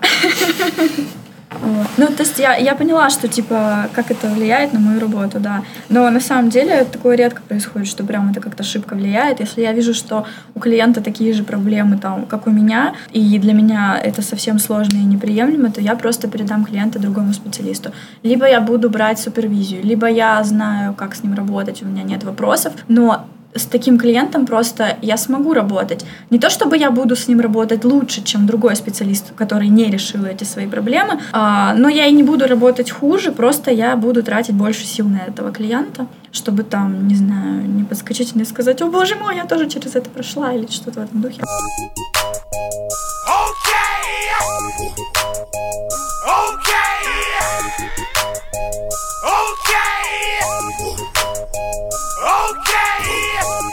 У меня еще есть один вопрос. Он, может, не очень всем интересно, но мне прям совсем интересно. Э, Люди, вот, э, ну, точнее, сейчас в обществе как раз э, поднимается тема домашнего насилия. В основном говорят со стороны женщин, говорят, как им нужно себя вести, что там общество осуждает их, что женщинам... Ну, короче, про женщин говорят. А вот почему мужчины бьют женщин? Почему мужчины Ну, почему домашнее насилие вот с точки психиат... зрения психиатрии происходит вообще? Ну, если прям с точки зрения психиатрии, если человек прям болен, такое может быть. А иногда это просто стремление к, не знаю, к власти, и это такой способ как-то самоутвердиться, например. Иногда это просто... А то есть часто среда. бывает, что человек не болен, но типа может так себя вести. Да, бывает, конечно. Иногда это просто какой-то, ну, это просто такое влияние среды. То есть это такое воспитание. Там, у меня папка бил мамку, там вообще все в нашей деревне били друг друга, и как бы для меня это нормально. Я вот тут приехала в Санкт-Петербург, и как бы тоже пошел баб бить. Ну, то есть, и что-то все возмущаются, а я не понимаю, почему. Ну, то есть, такое тоже бывает, когда у человека не срабатывает вот эта штука, что это не норма. Мгм. То есть где-то получается это вообще и норма. Ну, к сожалению, понятно, где-то, понятно, ну, в более каких-то традиционных обществах. Ну да, да, типа там в Иране. Ну, да, да даже у нас на Кавказе, где там насильно девочек, э, у которых там еще, не знаю, менструация не начала. А можно в мужской компании так? Конечно. Ты думаешь, мы никогда не сталкивались с менструацией? Даже так, да. А, ну, то есть их там насильно замуж выдают, там, не знаю, в 12-13 лет.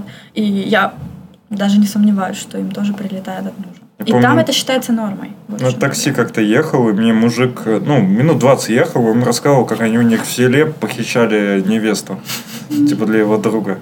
И он реально не понимает, что это, типа, ну, ненормально, ну, для, для, для меня, то, что он рассказывает. Ну, а в 12 лет замуж выйти- выдать это вообще педофилия. Ну, это да. тоже, по идее, ну, как бы, это же зависит по факту от законов страны. А есть же, ну, в каких-то странах там сильно занижен вот этот вот порог. Я думаю, э, я, я думаю, ты мне подскажешь, но есть, я думаю, два термина, точнее, два определения педофилии. Один типа научный, а один типа законодательный. Ну, то есть все равно есть какая-то научная степень, ну, я имею в виду там возраст 12 лет, когда это все равно педофилия, вне зависимости от того, там в племени таком-то разрешили это или нет. Там в Зимбабве, наверное, можно вообще, там не- нет педофилии.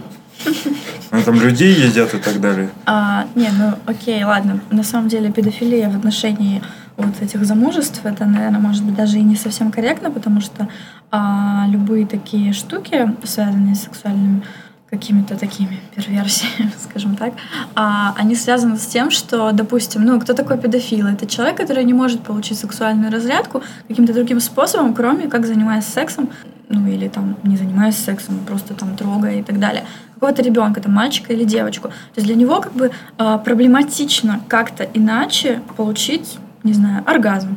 Ну, то есть, понимаете, это как бы и про фетиши. То есть это не просто такая милая придурь, а это когда иначе ты вообще не можешь, когда это, ну, как вот такое болезненное ограничение расценивается. Ну, это болезнь или, например, может прийти педофил-психотерапевт и все это уладить? Ну, Я как думаю, бы что сложно в зависимости от стадии, мне кажется. Я То есть, думаю- если человек переступил черту, то уже, скорее всего, все. А если он... Ну, я имею в виду, Нет, не что если человек просто как бы ходит, трогает, там, нюхает, то еще есть вариант.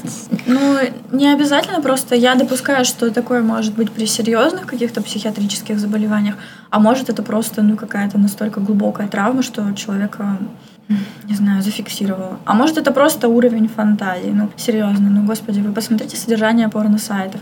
Ну, вот так вот подумаешь, вот все эти люди, которые вот вокруг там ходят, они это смотрят. Ну, то есть там такие иногда вещи бывают, что, ну, кажется, серьезно, ребята, что с миром.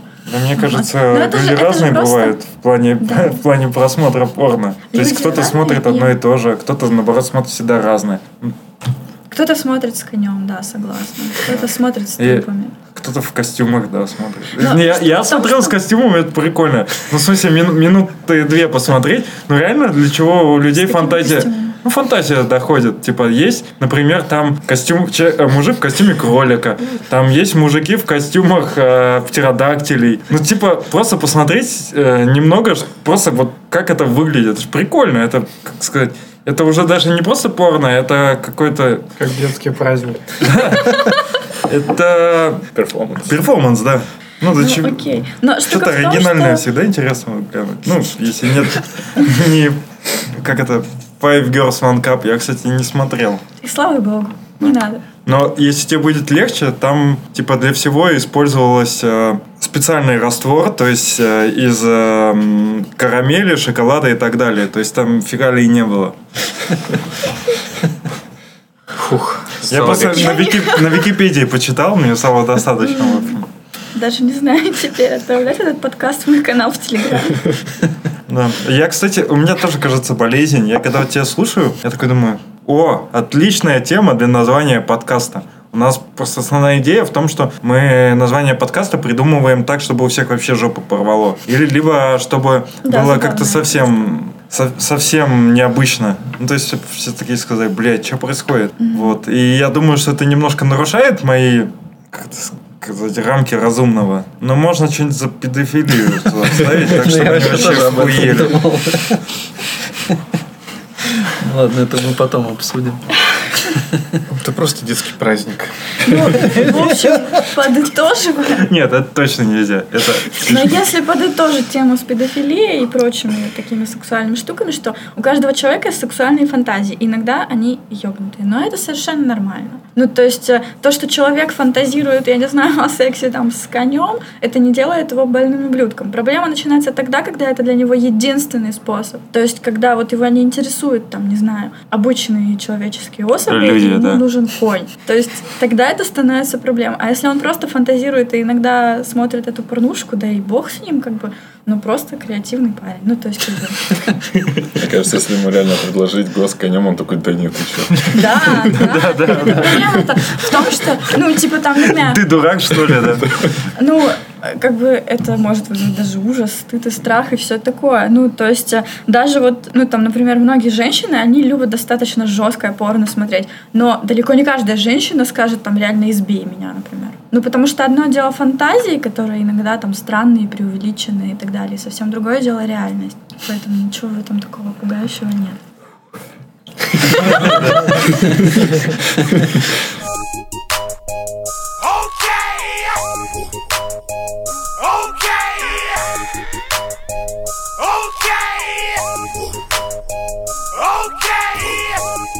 меня тоже созрела пара вопросов. А, первый, интересно, может ли психотерапевт сам себя проводить терапию? Ну, Нет. то есть, не может? Нет. Не сработает, типа. Конечно, нет. Вот Ну, человек сам А себя потому же что может. ты сидишь в своих белых пятнах, и иногда бывают такие неосознанные какие-то противоречия, у тебя какие-то внутренние твои конфликты, которые ты просто сам в себе не видишь. И а, наша психика так устроена, что она нас бережет от любого стресса любыми способами. А у нас есть куча всяких а, бессознательных а, психологических защит, там, вытеснение, отрицание, сублимация и так далее. И если какая-то вещь для нашей психики, для нашей личности, она болезненна, она ну, трудно переносится, соответственно, наша психика, она сделает все, чтобы мы вот к этой мысли, идее, к этой проблеме никак не подобрались. А если мы не подобрались, то, например, как-то вот забудется. Очень часто бывает такое, что клиент выходит после терапии и не может вспомнить, о чем мы вообще час говорили. То есть или там забывает на следующий день, или вот прям в процессе бывает такое, говорит что-то, и потом раз так отряхивается, о чем я только что сказал. Ну, то есть бывает и такое, ну, на самом деле бывает такое. Поэтому я всем рекомендую иногда там, типа, ну, выходишь из кабинета, там, пока едешь в метро, там, ну, типа, заметки на телефоне, а, тупо там выписать какие-то основные там, тезисы, не знаю, или свои личные открытия, которые там у тебя были во время сеанса и так далее. Так что нет, отвечаю еще раз на твой вопрос, нет, не могут. Спасибо. У меня есть IT-вопрос. Подожди, ты много задавал, сейчас я задам. А подожди, Олег. А, был еще какой-то второй, секунда. Вытеснил? А, был вопрос. Да, я забыл, о чем спросил. Был, короче, вопрос, а, ну, может, такой банальненький, но как вообще выбрать а, психотерапевта? То есть ты сказал, что должно быть там 50 часов терапии, какие-то еще правила? Ну, типа это- образование, это- он это должен быть не гештальтистом, Ну, это, нацистом. это нет, это мое, подождите, это просто моя такая, так сказать, насмотренность. Ну, можно твои рекомендации. А, ну, смотрите, первое, что я рекомендую, это выбирать все-таки не клинику и не учреждение какое-то, потому что в одном и том же учреждении могут работать и блестящие, и никакущие терапевты. То есть такое может быть. А выбирать... а, ну, сложно сказать. Я, например, знаю блестящих психотерапевтов, о которых тупо нет отзывов в интернете вообще. Но при этом они прекрасны. Также я знаю не очень хороших специалистов, но которые очень хорошие маркетологи. О них отзывов очень много в интернете. То есть здесь я бы ориентировалась, может быть, ну, на рекомендации людей, которые долго ходили на терапию к какому-то одному человеку. А, но я имею в виду даже не конкретно, как найти хорошего, а вот какие-то критерии, а, которые обязательно должны быть там у хорошего. Ну, то есть не гарантия того, что он хороший, Да. ну, то есть какое-то образование какое-то. Да, образование базовое должно быть а, либо какое-то медицинское, а, либо психологическое. И, Ну, я рекомендую именно, чтобы это была клиническая все-таки психология. То есть а, образование базовое, ну, соответственно, вуз тоже смотрим. Это там не какой-то урюпинский педагогический, а что-нибудь поприличнее. А, вот. а, После этого должна быть обязательно повышение квалификации по какому-то конкретному методу психотерапии. Причем лучше, если это какое-то одно направление терапии, то есть может быть там несколько повышений, но именно в одном методе, потому что очень много специалистов, которые учились вообще там везде и как будто бы владеют кучей методов, на самом деле они не владеют ни одним из них, у них полная жесть и каша в голове, они не понимают, кто перед ним сидит, они не могут клинически вообще описать своего клиента. То есть у них полная каша в голове и смесь, они не понимают вообще, в какой парадигме они работают. И что они творят? Они просто берут разные какие-то методы, нахватывают и что-то там пытаются делать с клиентом, чтобы уменять свою тревогу, там какие-то ему упражнения дают. Ну и, соответственно, уточнять у специалиста, проходил ли он личную терапию и э, получает ли он супервизию какую-то индивидуальную, групповую. Можно уточнить у него, где у кого. Ну и как-то прогуглить это место, что это вообще там за Шарашкина контора. А, бывает такое, что специалисты говорят, типа, нет, я не ходил на личную терапию, типа, мне это не надо, я вообще здоровый человек. А, Я рекомендую сразу поворачиваться и уходить. Ну, это показатель такой некомпетентности, который, ну, человек не понимает, для, если человек не понимает, для чего ему нужна личная терапия, чтобы практиковать терапию, то как бы это так себе флажочек. Окей, то есть получается четыре пункта. Первый универ, а, курс повышения квалификации, а, супервизия и личная практика. Ну, то есть то, что он ходит на практику тоже. Ну да. Ну или ходил просто. Ну, что у него был такой опыт, что он сам был в шкуре клиента, что он понимает эти чувства, когда ты сталкиваешься там со страхом, со стыдом, там, с неловкостью, с какими-то болезненными переживаниями. Каждый должен через это пройти, как минимум. Ну, плюс, конечно, решить свои проблемы, потому что если ты сидишь там, не знаю, с дергающимся глазом, у тебя проблем больше, чем у клиента, кто кому помогает, вопрос. У мужчин много в вашей индустрии. И среди специалистов Да, или клиентов? да, специалистов. А, ну, наверное, не так много, они скорее вот в психиатрии такое остаются в рамках какого-то. Но тоже есть, да. У тебя же есть супер, Вот супер что мне доктор. удалось найти. Кто что? Супер доктор у тебя есть. Доктор Антон или? Да, это мой бывший коллега, и я сейчас у него беру индивидуальную супервизию.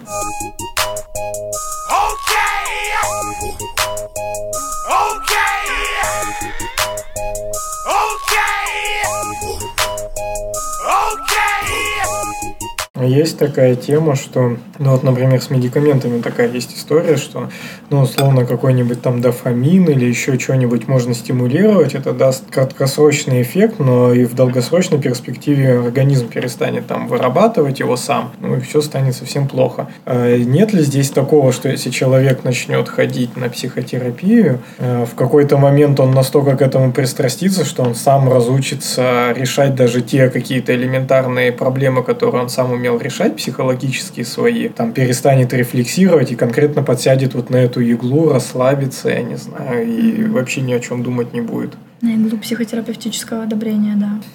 Ну, А, ну, на самом деле, это такое стереотипное заблуждение, потому что я не рефлексирую за клиентов. То есть клиенты ко мне приходят, и вообще-то они очень активны в этом процессе, и это от них требуется думать, а от меня только так немножечко подравнивать, типа, эй, эй, вот так вот сюда, туда, то есть как бы... И в этом процессе клиент занимает более активную позицию, и он сам решает, куда мы в терапии движемся. И он сам рефлексирует, и он как бы делает это все сам. То есть э, терапия это же не про то, что я там учу кого-то жить. Конечно, нет. Как, сколько тебе терапии нужно, определяешь ты сам. То есть пока для тебя это полезно, эффективно, тебе нравится, ты видишь в этом какой-то эффект. Э, конечно, как бы на самом деле суть терапии наоборот в том, чтобы сделать человека более ответственным за свою жизнь, более самостоятельным. Убрать всякие там инфантильные мыслишки, тенденции и так далее. И наоборот сделать его более зрелой личностью помочь ему, там, я не знаю, от мамы сепарироваться, если ему там 40, а он живет с ней. То есть, ну, как бы э, выстраивать какие-то более здоровые границы. То есть здесь наоборот, не про то, чтобы сделать человека каким-то там, я не знаю, безвольным, аморфным и, э, я не знаю, присосать его, подсадить его на психотерапию, а наоборот, чтобы он ну, стал более свободным и взял ответственность за свою жизнь. Ну, Тут имеется в виду, что человек, допустим, наладит свою жизнь, сделает то, о чем он думал, что Точнее, что ему интересно, там разберется в себе, бла-бла-бла, но при этом не сможет жить без психотерапевта. Рома про это имел в виду. Он, блядь, то типа сейчас откажусь, и все опять по пизде пойдет. Ну, это такой, наверное, нечастый случай, прям когда совсем уж слияние с терапевтом. А, но если такое происходит, это тоже предмет обсуждения. Тогда нужно жениться. Нет, господи. Ну, Обратно точнее, после ради того, бога. как развелся под влиянием. Ну, Нет, нет. ну, ну, иногда, чтобы жениться, нужно развестись. Очень хорошо, когда это разные женщины. И очень плохо, когда одна и та же. Пси- ну, психотерапевт и жена. Ой, нет, господи, бывшая жена и будущая. Это всегда разные люди. Нет, может быть, и одни тоже. Ну, бывает. А, У ну, меня родители три раза женаты. И ты сказал, что это плохо, если это... У меня сплошь и рядом эти истории созависимых отношений, когда мы сходимся, мы расходимся, мы снова сходимся, мы расходимся, а я сижу и такая, что происходит вообще? То есть, как бы это... Это вроде... И, и как ты к этому относишься? Ну, как я, ну, не знаю, иногда раздражает, иногда утомляет, но чаще просто веселит. Ну, не знаю, ну, бывает Не правда. знаю, мне кажется, здесь какая-то вот опять же, да, а, оценка, хотя, мне кажется, людей зависит. Ну, блин, если им нравится, то почему нет? Ну, если им нравится, то они бы, наверное, ко мне не пришли обсуждать такие отношения, А, ну если вот. их все устраивает. Но их это не устраивает, но они не могут от этого избавиться, они не могут разобраться. Ну. И главное, что они в этих отношениях чувствуют себя зависимыми и очень связанными с партнером. Что есть какие-то у них эмоциональные потребности, которые вынуждают их впадать в зависимость. Кстати, а бывает такой кейс, когда вот, например, им нравится сходиться, расходиться, и им еще хочется кому-нибудь об этом рассказывать, и поэтому они идут к психотерапевту. Не-не, То есть у них такая сложная проблема. это тогда не в этом проб- ты, мешаешь часть э, их. э, мешаешь две проблемы. Мне кажется, вопрос просто в том, что есть люди, которые приходят, чтобы просто кому-то похвастаться психотерапевтом. да, да, да, да. Что у них часть проблемы это является необходимость э, психотерапии. То есть им прям по кайфу ходить кому-то что-то рассказывать. Так а зачем тогда платить психотерапевту? Можно просто в Твиттер написать. Или другу там рассказывать об этом. Ну, иногда людей как бы... Ну, люди же разные бывают. Ну, или подкаст свой Некоторые... сделать, например. Разница между психотерапевтом и другом в том, что друг это все какие-то взаимоотношения. А с психотерапевтом у тебя что, нет? Не, ну я имею в виду, что условно ко мне приходит какой-то коллега, и я такой думаю, ну ты унылый, короче. Что-то втирает мне там про жену и так далее. Ну, и я такой, типа, съезжаю, ухожу. А психотерапевт, все-таки это его работа. Он будет слушать. Да, он никуда не денется. Да, никуда не денется.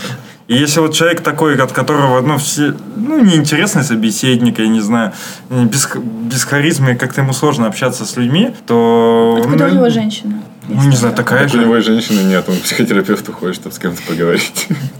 Так это же как раз мишень для работы. Разобраться, Ну да, согласен. Плюс, мне кажется, ну, это я сделал, как сказать, черное и белое, опять же, но фактически таких людей не бывает. У каждого там есть своя какая-то пара, скажем так. Где-то там.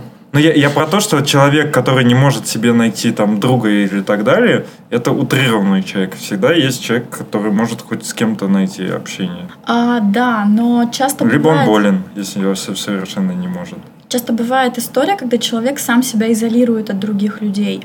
Он сам себя изолирует, а потом сам же страдает от одиночества, но ему очень тяжело выбраться и вернуться назад к людям. А у него, может быть, какие-то проблемы с доверием или, ну, то есть какие-то такие вещи, которые он бы и рад с кем-то дружить, он и хочет с кем-то сблизиться, но у него есть какая-то проблема, он понастроил вокруг себя каких-то стен и просто уже сам не может выбраться. Я еще хот- мог- хотел про какую-нибудь свою проблему поговорить, но они все мне, короче, не, не нравятся. Это все для, для личных приемов. про- проблемы Проблемы, да, проблемы. Ну, Короче. Есть э, такая проблема, но не часто, но бывает, что э, когда я один, мне одиноко. Когда я с людьми, э, мне тяготит, что много людей, я хочу быть одни- один. И это, типа, блядь, постоянно. Вот. Ну, такое бывает. Ну, скорее всего, это что-то такое противоречие а, между стремлением к близости и страхом, например, или, ну, что это какие-то очень неустойчивые границы, что другие люди настолько тебя давят, что ты не можешь от них оградиться. Или, или наоборот, стремление к э, самодостаточности и, с другой стороны, невозможность э, быть одному. Ну, это, кажется, то же самое. Ну, не, Ну, это не, тот же, тот, тот же конфликт. а, только наоборот. Ну да, то- только Зимой тебе хочется лета, наверное. Не знаю. А летом зимой. Я, я, я фаталист, мне как-то... Вот понимаешь, вот поэтому и ходят не к друзьям, а к психотерапевтам. Вот он тебя потроллил, а я тебе нормально ответила. А я за того... се- Да, Олег хороший. Еду принес. Да ты наезжаешь на человека, который еду принес. Вообще. Я не наезжаю, я как бы просто дала обратную связь касательно реальности. А может быть, я, может быть, он меня просто лучше понимает и знает, что я реально зимой хочу лето, а летом зиму. Есть же еще промежуточные кейсы, что ни, ни друг, ни психотерапевт, а, допустим, я вот Враг. хожу да, к, к барберам. И вот по- как-то, я даже не знаю, но вот именно вот этот, которым я сейчас уже хожу года два, он постоянно что-нибудь все обо мне помнит. Прихожу, он такой, ну как съездили в отпуск? Я вообще уже забыл, что я в отпуске был, уже, уже опять эти будни, там, рутины и все такое. А он все помнит, и то есть с ним там базаришь, и ему рассказываешь, он говорит, ничего ты какой пиздатый. Я говорю, да, и уходишь с хорошим настроением. Ну, так действительно есть, он там все время спрашивает, вот когда в Яндексе работал, он такой, а что там, как у вас в Яндексе? Я там говорю, что-нибудь рассказывал, он такой, ну что там, колонку вы сделали? Я говорю, да, сделали. Как будто сам сидел, поел. Ну и все, и как бы вот это тоже такой промежуточный, то есть вы выхлоп какой-то получить, прийти куда-то рассказать там э, какие-то свои мысли, тебя там что-то поддержат, и ты такой уходишь, и все, хорошее И настроение. возвращаешься. Да, Отличный К маркетинг. тому же самому. Я даже с десятого раза его и- имя запомнил. Обычно с пятнадцатого запоминал. Так а волосы-то он стрижет. Да, Да это уже не потом- важно, Потом это еще и со стрижкой уходишь. Это уже не так важно.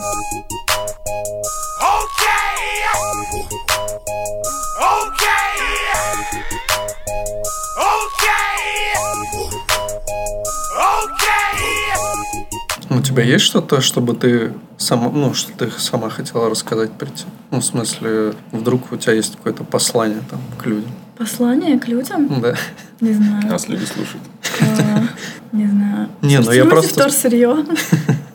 Вот это, кстати, тоже хорошая тема. Ну, не, ну на самом деле это было довольно В забавно. своей голове. А, Ну, не только. А, довольно забавно. Я сейчас приятелю написала, что иду на подкаст, говорю, не знаю. Он спросил, а о чем будете говорить? Я, я говорю, да я вообще не знаю. Он говорит, это и есть подкаст, отлично. Я такая, ну, окей. Поэтому какого-то конкретного послания у меня нет. Ну окей. Ну, мы обычно что-нибудь говорим там. Что-нибудь ба- банальное. Ты читаешь женские цитатники? Или пацанские, или еще что-нибудь? Вот что-нибудь оттуда. А, если честно. Что? Читаю ли я Да, женские да, да, да. цитатники? Да никто не... никто- блин, представляешь, никто не читает. Вот кого не спросишь, вот читаете пацанские цитатники? Все пожать. А ну вот один, один хотя бы. Один человек, честно. Женские интереснее. Женские, да, интереснее. Но их на самом деле мало, их сложно найти-то. Вот был бы какой-нибудь Легко потерять, да? Известный, самый мощный пацанский цитатник. Вот я бы его читал, наверное. А так, ну, где ты его найдешь? Ну, вот сложно. Вот загугли пацанский цитатник. Так это идея для стартапа. Ну, это мы срежем, конечно. Так это надо Вове, так так сказать. У нас есть э, коллега, который делает телеграм-бот, э, который, с- видимо, с искусственным интеллектом, ну, не совсем там искусственный интеллект, там просто какая-то программа, он э, постит э, картинки с матами. Вот, ему надо паца- пацанский цитатник сделать. Ну это не проблема, мне Мне, кажется. каж- мне кажется, что даже легче будет. Любой, любой э, текст, который начинается со слова «твари», да? Я не знаю, мы реально вне контекста. Там, там с матом легче, потому что для мата есть какая-то определенная уже история, что это типа она говорит, это мат. А истории, которая скажет, что это пацанский цитатник, ну, я думаю, нету. Там слово «волк», «твари» и что-то еще, наверное, должно. И про цирк. Мне тоже, по сути, можно просто набрать э, ну, слова, которые часто используются в Ну таких. да, но это не точное попадание. Оказывается, окажется, что все цитатники пацанские. Бывает э, на сеансах у психотерапевта секс с пациентом. И считается ли это нормой? Это ты, это, это ты сказал или мне показалось? Я просто не понял. Нет, А конечно же. голове? Такого не бывает, это дико неэтично. И а, ну, у нас как бы в России насчет этого нет каких-то прям уж регламентирующих штук, а, но на Западе, например, там есть такая практика, что если это произошло, то есть реально возникли какие-то взаимные чувства у клиента и терапевта, то терапевт идет на какую-то супервизию, разбирать, что вообще происходит, и нет ли тут какого-то эротического там переноса, контрпереноса. А клиент в идеале идет к другому терапевту разбирать, что там с ним происходит. Вот. И если они все-таки понимают, что у них там не какая-то терапевтическая история, ну, реально там возникшие какие-то чувства, ну, все мы люди, и такое бывает, то там обычно практикуется некоторый период, там, ну, типа, например, год, или как-то они там договариваются, что вот если через год эти чувства все еще останутся, окей, давай попробуем. Это очень сомнительная история на самом деле. Ну, заниматься сексом со своим клиентом это безумно неэтично. Не на приемов, а не, не после приема, не вместо приема. Это прям совсем не очень история. Ясно. Вот. Ну, У тогда тебя, у тебя, видимо, фантазия. С самого начала, наверное, записи подкаста нашел этот вопрос. Единственно важный. Не, ну мне кажется, на самом деле, что у многих очень есть э, куча таких страхов и стереотипов о терапии. То есть там у кого-то такое, м, я не знаю, ожидание, представление, что там ты приходишь, ложишься на кушетку, и там А дядька... что не так, только ради этого хотел. Дядька, ага, да, ну, ну как бы извини. А. кушетка же самый класс. Ну да, что там типа кушетка, у тебя за спиной сидит такой бородатый дядька с трубкой, что-то записывает. Это а же этот... Как он... Опасный Тинтер. метод. А я думал, умница Вилл Хантинг. Не, есть еще он? прикольный мультсериал «Доктор Кац». Не смотрела? Да, да, я видела. Ну, не весь, но мне что-то не понравился немножко. Ну, он такой, да, немного Он, странный. да, своеобразный. Есть прикольный сериал, называется «Пациенты» в оригинале, типа «In Treatment», по-моему, называется американский. Там прям а, сессии, терапевт, и он работает с клиентом, то есть одна серия — это одна как бы сессия получается. Ну, он такой, ну, довольно неплохой. Но мне первый сезон понравился, второй что-то не очень. Вот, то есть сейчас такого нет. То есть, э, ну, точнее, я говорю, у нас на самом деле тех, тихий ужас происходит э, психотерапии, поскольку нет каких-то законов, нет какого-то регламента, нет какой-то сертификации ни у кого. А, Ну, у нас, например, пытались, вот я училась в СПБГУ, а, и у нас вот весь последний год, получается, была супервизия, была практика, и мы, а, по сути, то есть я могу подать документы и получить европейский сертификат, который позволит мне заниматься практикой в Европе. Ну, то есть для этого надо просто собрать бумажки и подать их. Ну и, может быть, что-то там заплатить, потому что у меня все это количество часов там практики, супервизии, оно у меня уже есть, причем дважды, потому что потом я повышала квалификацию, вот уже получается, вот в этом ноябре я закончу трехлетнее это повышение, и я как бы два раза могу получить этот сертификат, потому что я два раза все это прошла. Вот. Ну, я как бы в Европу вроде не собираюсь, поэтому я решила не заморачиваться. Почему? Почему не заморачиваться? Ну, Почему, Почему не собираешься? Да, да, не знаю. Ну, по сути, ты же можешь, допустим, получить вот эти сертификаты, найти там работу, переехать. Но это как-то все очень сложно. Ну, не знаю, у меня просто не было такой цели, задачи, поэтому, поэтому как бы вот. Ну,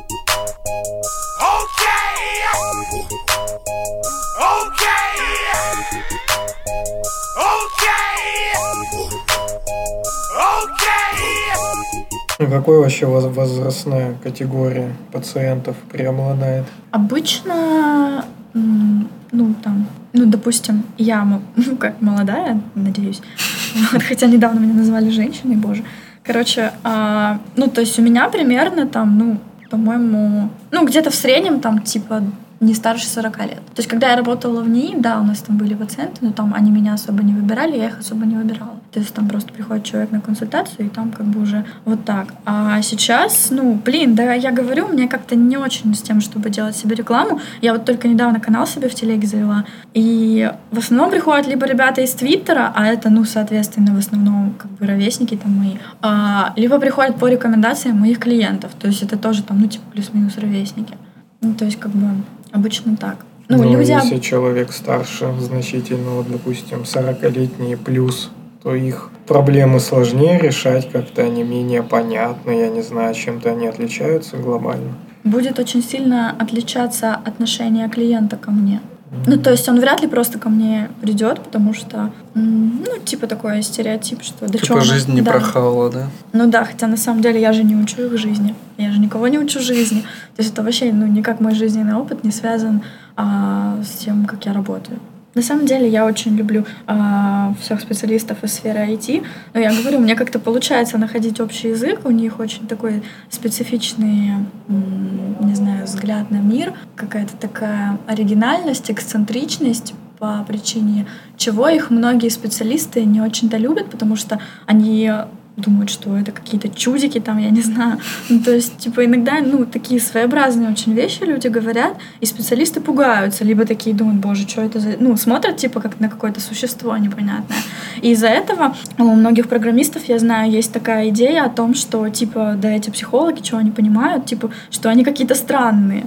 Вот. И они, ну, как бы они совершенно справедливо так считают, потому что просто, ну, иногда специалисты, они пугаются и думают, что это какая-то патология, что он так странно смотрит на мир, что вот он такой неэмоциональный, или он какой-то там, я не знаю, у него странные интересы, или он там как-то странно воспринимает реальность и так далее.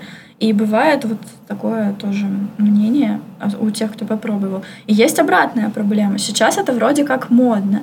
А я вот уже рассказывала, что на супервизии коллега делилась тем, что к ней пришел парень, который пришел на терапию не потому, что у него какие-то проблемы, а потому что просто какой-то чувак, который, которого он в профессиональной сфере уважает, что этот чувак твитнул, что он ходит на терапию, что это круто, и он решил тоже прийти. Потому что, ну, как бы, а какой-то внятной проблемы у него не было. И это на самом деле, ну, вот, да, такая история случается. Да, я уверен, что большинство так, прям стопудово. Ну, нет, не Ну вот, большинство. и- ну, из айтишников, по крайней мере. Правда, пошла эта история. Раньше сроду ни от кого не услышишь, что кто-нибудь там сходил, сейчас там каждый хочет Мне сходить. кажется, это... Так я, блин, мне кажется, лет пять уже это говорю. Или каждый год. Так нет, дело в том, что Короче- скорее это популяризируется, и это, ну, не потому что это модно, а потому что просто люди понимают, что это действительно нормальная тема. Мне кажется, это скорее просто ты замечаешь. В плане того, что примерно это всегда было на одинаковой волне. Просто как, э, вот, например, фокус внимания это называется, по-моему. То есть ты много вообще видел за последнюю неделю, там, не знаю, людей с дредами? Нет, А если бы у тебя были бы дреды, ты бы уже человек 50 бы увидел за эту неделю минимум, я тебе отвечаю. И Я тут не то же самое. То есть тебя, видимо, самого стал этот вопрос э, интересовать, ты как-то стал в потоке это различать информации. Ну, не исключено, конечно. Потому что не, куча- не с дредами. Куча сериалов, э, ну, в каждом там втором американском сериале есть по любасу вот эта тема как-то связанная с психотерапевтом, потому что у них это сильно распространено. Ну, там, там в каждом втором это то, что они садятся в клуб анонимных кого-нибудь там и говорят, я там такой-то, такой-то, но при этом в России это так и незаметно и, и так и не существует. Не, вообще у нас тоже есть такая штука. Ну, не настолько все равно. Есть даже клубы, э, где встречаются люди, рассказывают о своих проблемах, у которых родственники алкоголики, например. То есть они сами не алкоголики, но, ну типа там учат э, тому, как да. э, об- общаться с ними. Да, есть такое даже вот у нас было в НИИ Бехтерева, такое было на, в рамках отделения. Ну, там э, именно были такие группы для родственников пациентов с психиатрическими какими-то диагнозами. То есть там, ну, рассказывали, что это за заболевание, как с ним взаимодействовать, ну, в смысле, с человеком, какие вообще перспективы и так далее. На самом деле, ну, мне кажется, что сейчас это просто больше популяризируется, а, тем более в определенной среде, ну, скажем так, э, ну, не будем лукавить, что, э, в принципе, Опять про ай- деньги. ай- да, айтишники как бы зарабатывают гораздо больше, чем в среднем по популяции, и поэтому ну, как бы очень много идей продается программистам. Ну, вот, ну, например, история про эмоциональное выгорание. То есть оно есть, и на него люди жалуются. Но это очень странно, что именно так это назвали, потому что... а, Я тоже просто думал, когда ты говорила, что программисты приходят с эмоциональным выгоранием, что ты имела в виду, что именно они именно с этой формулировкой приходят. То есть про, с такими же проблемами приходят другие люди, просто они говорят там условно, у меня апатия, еще что-то. А тут приходит выгорание, я устал. Ну, Ну, да, типа так ты из того, IT, да. да. Да, да, да. То есть вообще как бы по классике эмоциональное выгорание, оно присуще профессиям типа человек-человек. Ну, в первую очередь это все врачи, потому что, ну, вы представьте, я не знаю, работу медсестры в какой-нибудь детской онкологии. Ну, это пиздец. Ну, Как бы. И, э, ну, и там, понятное дело, эмоциональное выгорание будет очень жесткое. Вот. А здесь начинается идти, ну, как бы такое продавание, типа, приходите, ну, и так далее. Там какие-то, я не знаю, есть у вас, не есть там корпоративные всякие там тренинги. Все это отчасти продается, но это не означает, что э, проблемы нет. Проблема есть, но я бы сказала, что она скорее связана некоторыми личностными особенностями людей, которые длительное время работают в IT, потому что ну, у каждого из нас есть свои личностные особенности, и некоторые из них, они способствуют выполнению определенной деятельности. Это совершенно нормально. Неожиданно закончилось. Ну, может, ты сможешь как-то пояснить немного по поводу выгорания? Ну, потому что это сейчас реально прям такая одна из самых популярных тем, про, про это говорят там на конференциях и там ну, между собой и так далее, пишут статьи. Плюс э, есть люди, вот к нам приходил Дмитрий Пацура, не можем не вспомнить его.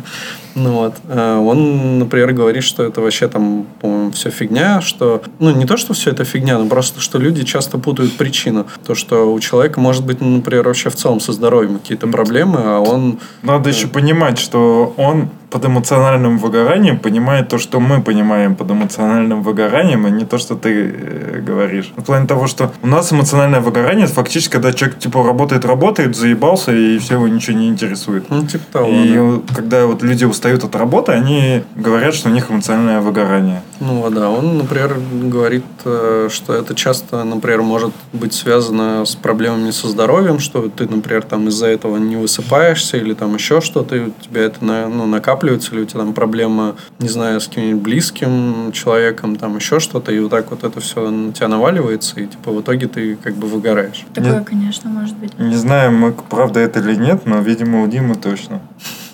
Ну, знаете, что люди же, это ошибка выжившего, люди по себе обычно судят. Ну, в- в общей точке зрения в этом как бы есть доля истины, и любая вообще клиническая диагностика, она начинается с исключения органических причин. То есть, если человек жалуется на хроническую астению, а нет ли у него, например, хронической инфекции?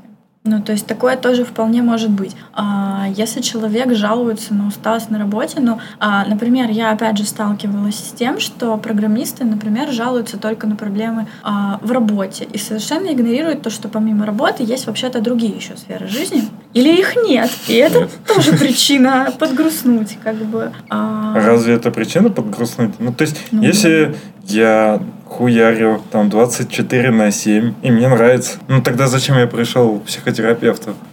Ну, то есть, понимаете, могут быть, например, проблемы на работе, там, а, связанные с тем, что начальство там какое-то не очень классное, или могут быть там, не знаю, проблемы там с заказчиком, ты там хочешь сделать что-то крутое, а, а тебе крутое не дают, потому что заказчик хочет по-другому, и ты делаешь какое-то дерьмо, потому что тебе сказали так делать, но ты знаешь, что это тупо, и ты делать это не хочешь, и ты разочаровываешься в профессии, и все это очень такое, ну, подав- ну, как сказать, давит очень. довольно. Можно воспринимать как это а, возможность заняться как раз другими сферами жизни, а здесь получить зарплату. Видите, по- позитивный взгляд. Ты в своем познании преисполнился. Да давно уже, да. Не, ну просто смотрите, окей, давайте я попробую. Окей, ну блин, извините, если это будет слишком стереотипно и тупо. Давайте попробуем просто пофантазировать о типичном а, дне программиста. Просто круто, ну, типа два э, значения может быть э, слова. Как раз ты, мы же говорим о людях, э, у которых есть какие-то проблемы. И ты говоришь про их дно. Поэтому это прикольно. Что я ничего не поняла, ну ладно. Ну, типа, но, ну, человек приходит к тебе с проблемой. Вот, например, я прихожу, А. я говорю, что у меня апатия, все Типа, вообще день, ничего не интересно, да. И я говорю, я на полном дне эмоциональном. И у тебя получается, ты, ты говорила про день как световой, но одновременно это и дно. Окей, хорошо. А, Я тебя случайно пинаю. Да какой же. Ну, если бы ты был моим например, мы это обсудили, конечно. Ну, окей, давайте попробуем пофантазировать просто. А, что делает наш стандартный такой клишированный программист. Он встает довольно поздно, быстренько-быстренько собирается, едет на работу, ничего не позавтракал, закидывает в себя кофе, иногда даже сигарету, а у него организм немножечко такой охреневает от происходящего, он еще больше закидывает кофе, типа давай тупой мозг работай. И так весь день. А, начальник подтупливает, что-то от него там требует. Он пишет какую-то херню, хотя знает, что можно делать что-то нормальное, но ему не дают. Он много-много работает, он нифига не эффективен, потому что он не хочет делать это дерьмо. Он много работает, поздно заканчивает, потому что поздно приехал на работу, приезжает домой, там, я не знаю, по классике два часа сидит в машине, чтобы не идти домой. Дальше приходит домой, а, дома какая-нибудь а, бойкая деваха. Программисты очень любят бойких девах. Короче, Это Пацура, помнишь, рассказывал как раз? да, очень любят бойких девах, потому что сами, ну, обычно такие очень сдержанные эмоционально, а, вот, и очень любят, э, точнее, как бы они не то, что их любят, они просто а, пассивно ждут, пока какая-нибудь бойкая деваха такая подбежит и такая, о, типа, программист, ничего, нормальный парень, изменять не будет, зарабатывает хорошо. Она его быстренько на себе, короче, женит, оперативненько рожает детей, он еще не понял, что происходит, а он уже глубоко женат, и вот он, короче, приезжает вечером домой, она хочет а, любви, внимания, секса, чего-нибудь, а он просто охреневает от происходящего и хочет побыть один, потому что, ну, он заебался. Вот, он весь день пил кофе, поэтому он долго не может уснуть, он лежит полночи, думает о работе, он просто хочет побыть один и отдохнуть, и просто он просыпается поздно, идет на работу, и так каждый день, день, день. То есть, как бы, что здесь является причиной его подавленного состояния? Во-первых, Бойкая деваха. нет, нет, не только. А, во-первых, а, это хронически неправильный образ жизни, потому что он все-таки влияет очень сильно. То, как мы спим, то, как мы едим, то, сколько мы воды банально пьем, это очень сильно влияет на то, как мы себя чувствуем. Вот. И, кстати, сдайте анализ а, на витамин D обязательно. Удивитесь результату. Вот. Я А, уже один раз удивился, кстати. Вот, да. А, В общем, а, это неправильный образ жизни. А, Это какой-то реально, возможно, стресс, связанный с разочарованием а, в работе, потому что если мы говорим о таком стандартном клишированном программисте, это будет такая личность с такими шизоидными достаточно чертами, замкнутыми и, соответственно, а, очень нуждающийся в проявлении своей собственной оригинальности. Чаще всего через какую-то деятельность или через какое-то творчество. Причем это скорее внутренняя собственная оценка человека, чем внешняя. То есть ему там может быть пофиг, хвалит его начальник или нет. Важно то, как он сам оценивает свою работу. Если такой человек а, думает, блин, я творю какую-то херню, а мог бы творить что-то получше, и каждый день это повторяется, повторяется, он не получает как бы удовольствия какого-то фидбэка, какой-то реализации, то это реально может э, вызывать какие-то прям такие, не знаю, субдепрессивные, депрессивные какие-то вот тенденции, штуки. И причем, поскольку, как правило, этот человек такой достаточно скрытный, замкнутый, со стремлением к уединению и какой-то, а, не знаю, изоляции, можно так сказать, то окружающим не всегда очевидно, что человек вообще-то в депрессии, что ему нужна какая-то помощь, что ему нужна какая-то поддержка, потому что он всегда одинаковый. И ему самому, ну, не всегда он это понимает, что с ним что-то не то сейчас происходит. Плюс, опять же, истории про отношения, там, ну, тоже есть как бы свои сложности связаны, опять же, вот с этой историей про, ну, то есть про близость и про изоляцию, про одиночество. То есть а, очень часто такие люди чувствуют, что... То есть, с одной стороны, очень хочется приблизиться к человеку, там, какое-то доверие и так далее. Но, с другой стороны, страшно как-то в нем потеряться, раствориться, ну и так далее.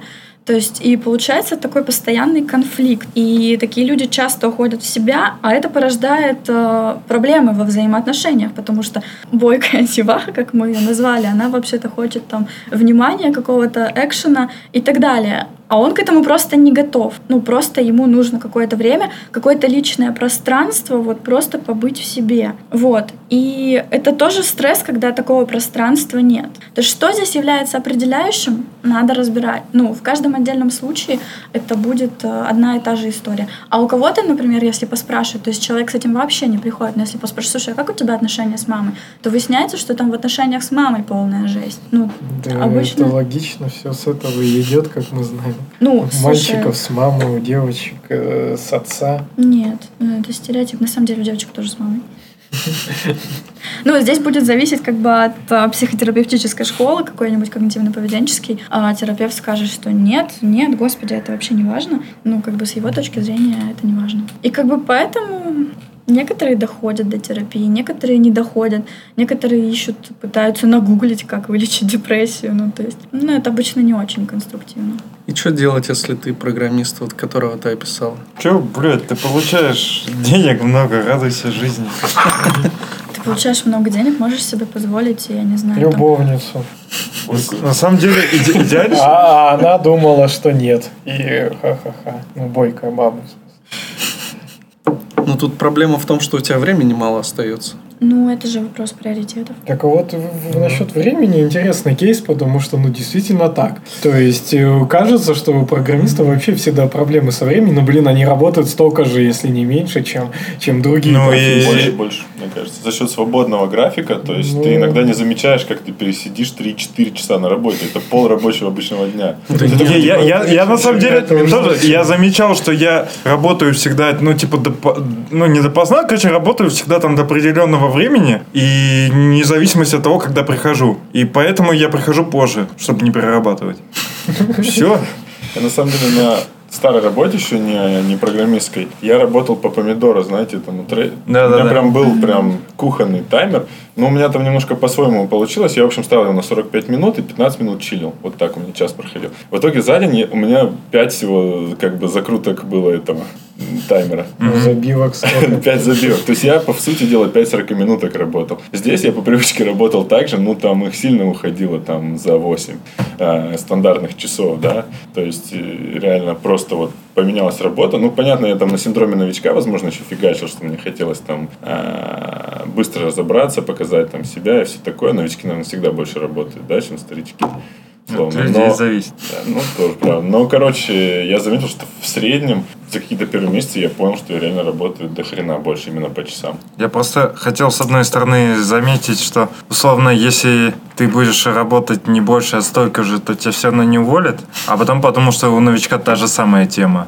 То есть, если новичок... Ну, мы просто сталкивались с этим часто. Если новичок... а, Есть такая психологическая тема у тех, кто решает, увольнять человека или нет, что если человек проходит испыталку, и он, ну, человек сам по себе не мудак, но как-то у него вроде не очень результаты, но не то чтобы слишком плохо, но как-то можно было бы и лучше, его обычно оставляют, потому что у людей не хватает яиц, чтобы уволить человека. И сказать, да нет, его, типа, надо было лучше обучать, да мы, наверное, типа, сами виноваты, вот он еще пару месяцев поразбирается. В общем, такое бывает. Накипел. У тебя опыт работы только в одной компании. В смысле? Нет? У меня опыт... Не было таких процессов У наверняка. меня опыт разработки, не знаю, лет 8-9, наверное, больше, чем у... Так у Сани больше. Ну, есть компании, до- где увольняют довольно сюда в одной только работал. В смысле? Я до сюда работал раз, два, три, ну, Ну четыре. И это, и это по профессии. А еще я работал в Карлос Джуниоре на заводе. И мне всего лишь 29, а? Ненадолго. как и всем. Всего лишь.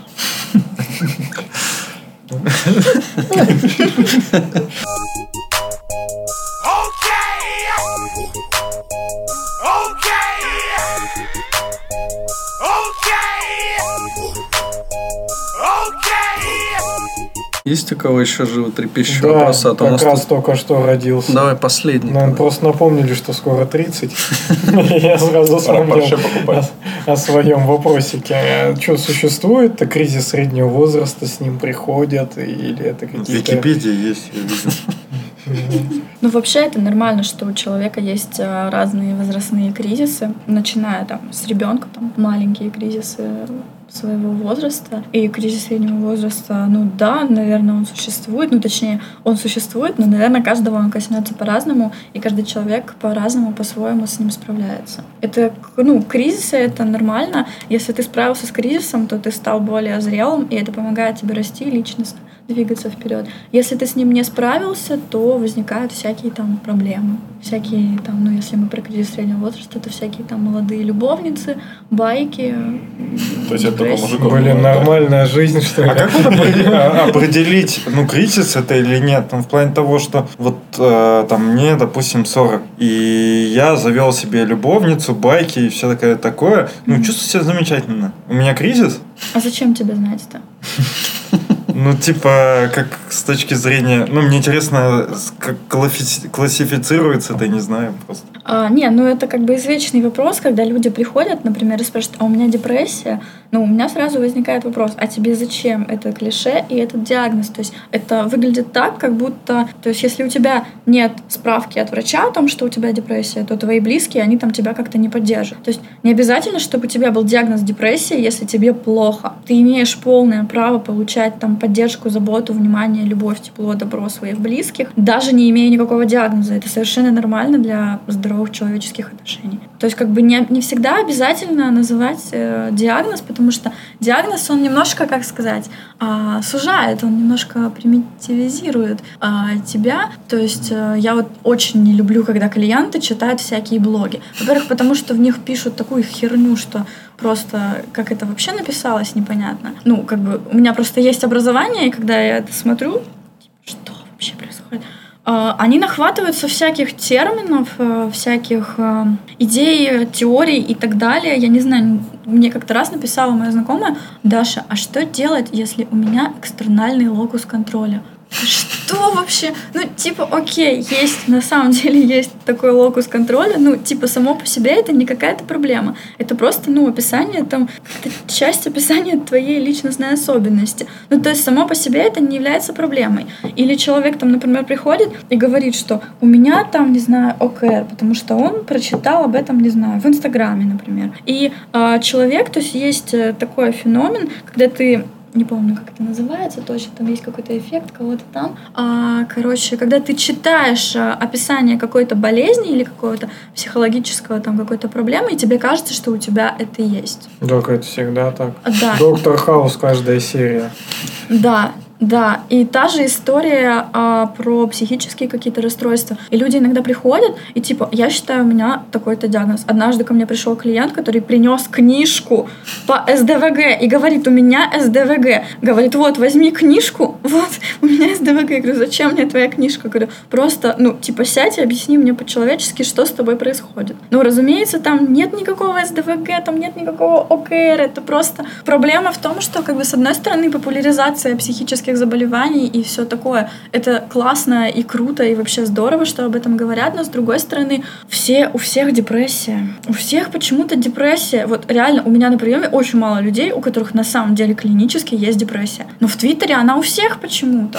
Как такое происходит? Не, ну надо понимать, что все-таки это как, ну, некоторые слова, используемые в сфере, где эти слова были придуманы, они вот в нормальной жизни меняют уже смысл. То есть, когда мы говорим депрессия, я говорю, у меня депрессия, значит, что мне просто грустно пару недель. Ну, обычно так люди делают в Ну интернете. да, но когда ты приходишь к психотерапевту с этим, говоришь, у меня депрессия, а у тебя депрессия как бы медицинский или по интернетному? Ну, то есть, как бы здесь такая... Тут получается, что, ну вот ты это немножко упомянула, что у людей просто есть какое-то желание поставить себе э, какой-то вот этот э, штамп. Э, может быть, э, так они считают, что они решат проблему. э, Ну да, это этого. проще. Ну, когда ты там прочитал такого про депрессию, такой, да, блин, точно, меня депрессия. Ну, пойду почитаю теперь, как вылечить депрессию. Потому что потом- фактически это не важно, как это называется, у тебя задача не классифицировать, у тебя задача ну, решить проблему. А как это называется, по идее, по барабану? Можно Ну, на- наоборот, такое бывает, например, у людей с невротическими расстройствами, а, им, наоборот, не говорят, что у них есть какое-то расстройство, потому что тогда любой невротик, он поставит на себе, ну, такую, типа, некоторую стигму, что я болен, и все, он болен, он сидит на вторичной выгоде от того, что он болен. Поэтому ни в коем случае людей, людям с невротическими расстройствами не говорят о том, что у них есть какой-то диагноз. Потому что это, наоборот, мешает прогрессу в терапии. И вот то, что там, я не знаю, существует очень много э, каналов в Телеграме или там, не знаю, в Инстаграме, где девочки пишут о том, что у них биполярочка. Я вас умоляю, это вообще не такой уж популярный диагноз. Это просто, э, скорее всего, просто люди с пограничным расстройством личности, которым, возможно, психиатры, поскольку они очень любят исключительно на симптомы ориентироваться, игнорируя то, что у человека вообще-то есть еще личность, к сожалению, российская реальность, и мало кто вообще знает о том, что существует такой диагноз. Они ставят либо биполярку второго типа, либо циклотемию. Но на самом деле там расстройство личности. Но при этом говорить, что я там, знаете, психопатка, это, наверное, ну, не так романтично, как говорить, что у меня биполярное расстройство. Соответственно, очень много людей начинают это как-то популяризировать с какой-то кривой, косой стороны, по сути, просто паразитируя на внимание окружающих. А некоторые на этом, кстати, бабки отличные заколачивают. Оксимирон, например. Но я не думаю, что он зарабатывает благодаря этому. Не, ну, наверное. А что у него? Ну, типа, у него, он говорит, что у него биполярка. Всегда так говорил? Ну, в смысле, что у него начал? Диагноз. Нет, раньше было, я не знаю, как сейчас. Ну, А это, кстати, Я может думаю- быть, что 10 лет назад было, а сейчас нет? Зависит от, того, какое именно заболевание. Ну, то есть, опять же, есть там длительные ремиссии у некоторых заболеваний, даже шизофрении. Если человек принимает фармакотерапию, которую ему назначили, ну, на мой субъективный взгляд, а, у него на самом деле биполярное расстройство. Почему?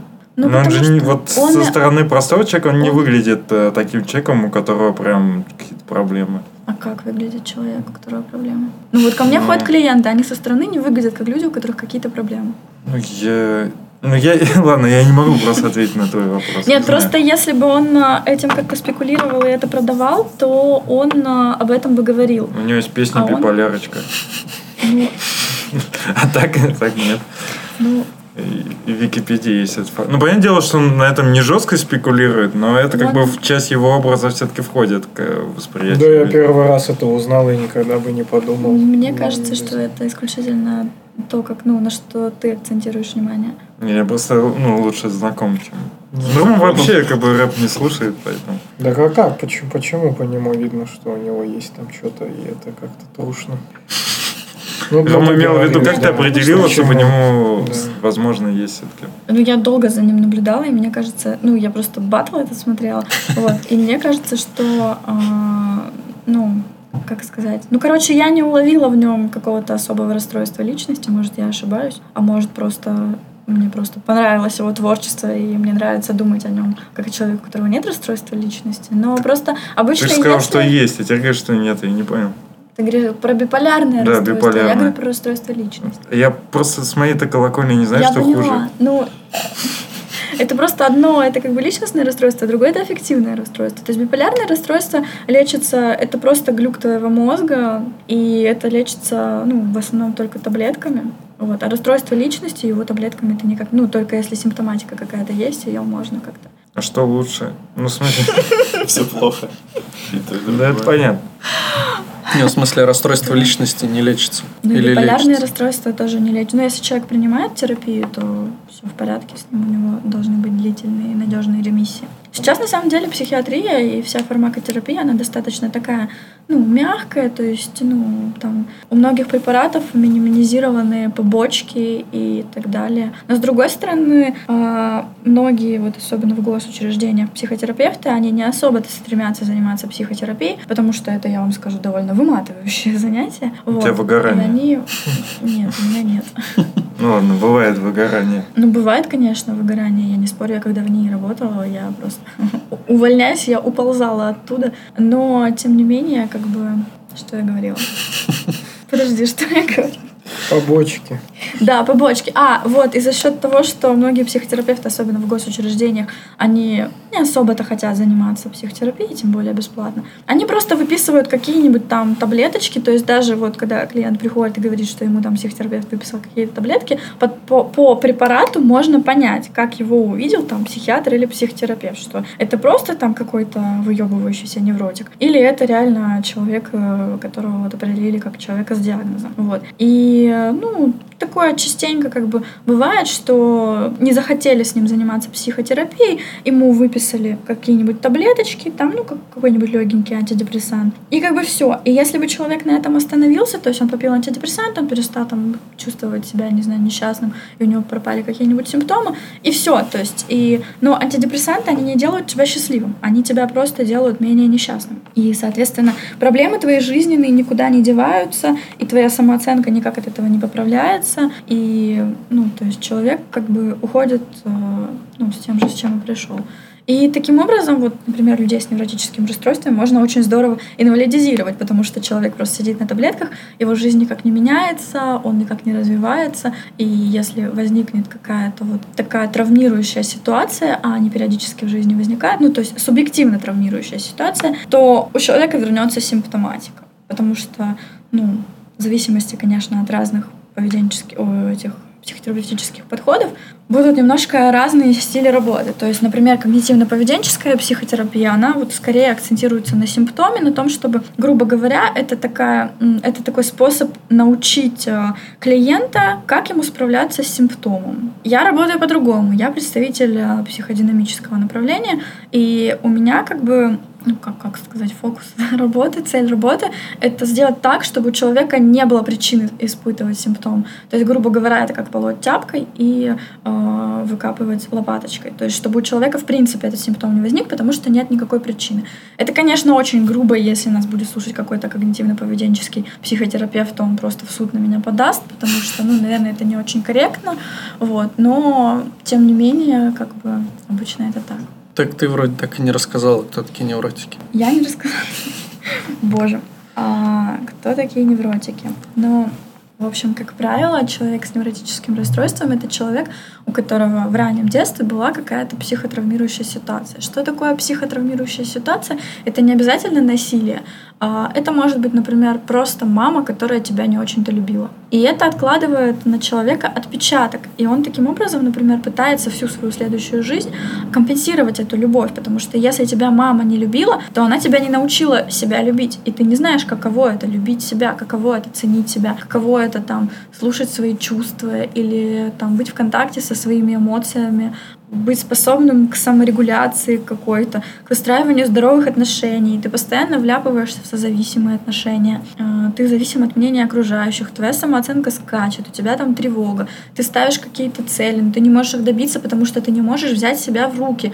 А, э, Ты постоянно чувствуешь себя несчастным, при этом окружающие, да и ты сам не понимают, почему ты несчастен. У тебя же все в порядке, чего ты страдаешь-то. И человек реально не понимает, что он страдает, откуда у него симптомы, откуда у него там психосоматика и так далее. Ну, как-то вот картина примерно выглядит так. На самом деле, ну, это такой глубокий внутриличностный конфликт, неосознаваемый, который э, человеку доставляет такие субъективные, очень сильные переживания, страдания, и у человека периодически возникает в некоторых ситуациях, особо травматично для него, состояние тупика, что он не знает, что ему делать. Он не знает, как ему поступить, не знает, как ему из этого выбраться. Понятно. Мне кажется, это ты многих описала. Ну, возможно, ну, возможно, так и есть. Ну, тебе еще местами просто такой собирательный образ. То есть ты, особенно когда про день там, по-моему, рассказывала, там просто было вот кусок там из жизни одного человека, из другого, ну, то есть собирательный образ проблем. То есть обычно, мне кажется, м- все-таки проблемы не такие яркие, а все-таки по кусочкам что-то. Хотя, наверное, люди, которые приходят, они уже целым мешочком приходят проблем. То не обязательно. Ну, мне кажется, что мало, э, это скорее уже, да, уже какие-то тревожные люди приходят, когда сразу замечают, такие думают, что-то вот здесь не так, видимо, проблема во мне, надо сходить к психотерапевту. Обычно все-таки люди набирают критическую массу. Ну, совсем так. Я имею в виду, перед подходом к врачу тебе нужно набрать критическую массу. Это проблем. не обязательно, но люди ну. так делают. Хотя совершенно не обязательно доводить себя до какого-то критического состояния. Вот, в смысле, к зубному ходят обычно, когда зубы болят. Ну да. Ну, я имею в виду, что не обязательно собирать Нет, весь этот комплекс проблем для того, чтобы такой, типа, ну теперь у меня точно есть основания для похода к психотерапевту. Такой, жена ушла еще рано. Вот когда уволят. Да, уволили рано, такой, квартиру продаю, вот вроде пора, наверное. Ну, на самом деле, в общем смысле психотерапия — это такой процесс, который позволяет расширить свое как бы самоосознание, а, узнать себя, посмотреть на себя более широким взглядом, увидеть то, что ты не видел. И за счет этого ты лучше узнаешь себя, и на самом деле иногда это ну, какие-то удивительные совершенно открытия. Ну, это такой некоторый просто способ позаботиться о себе. Ну, иногда люди исходят из того, что если я могу себе это позволить, то почему бы нет? Это как минимум интересно. Ой, так вопрос. А сколько стоят сеансы психотерапии? Ну, очень по-разному, в зависимости от квалификации и наглости специалиста. Ну, а не у знаю, тебя парики у нас. У по тебя сколько стоит? У меня стоит 2000. В час за прием? Да, да. За прием? Да. А прием час? Да. Понял. А, ну, то есть э, по-разному. То есть есть специалисты на самом деле там потрясающей квалификации, а, у которых прием стоит не очень дорого, есть специалисты, у которых квалификация ну так себе, но прекрасный у них SMM-менеджер и красивый аккаунт в Инстаграме с профессиональной фотосессией, с какими-то постами о том, о боже, депрессия, о боже, страхи и так далее. Ну, блин, у них прием стоит дороже. Но это не означает, что у них квалификация. И бывает, люди защищают кандидатскую и резко повышают стоимость приема. Ну, в принципе, кто ж тебя запретит, конечно, но с другой это стороны... от самого восприятия это... зависит. Ну да, но это не гарантирует то, что если человек кандидат наук, то он типа крутой клинический практик, потому что то время, которое он потратил на написание кандидатской, он мог бы заниматься активной практической деятельностью и стать гораздо лучшим консультантом, чем... Ну, да, я думаю, все, кто учился в универе, сталкивались с тем, что некоторые преподы, которые имели высокую степень уважения среди других преподов, оказывались именно преподавателями хуевыми, откровенно. Да. Хотя это немножко не про их специ... Э, именно про их знания, но да, что не всегда ранг именно определяет вообще хороший человек специалист или нет. Это ну, да.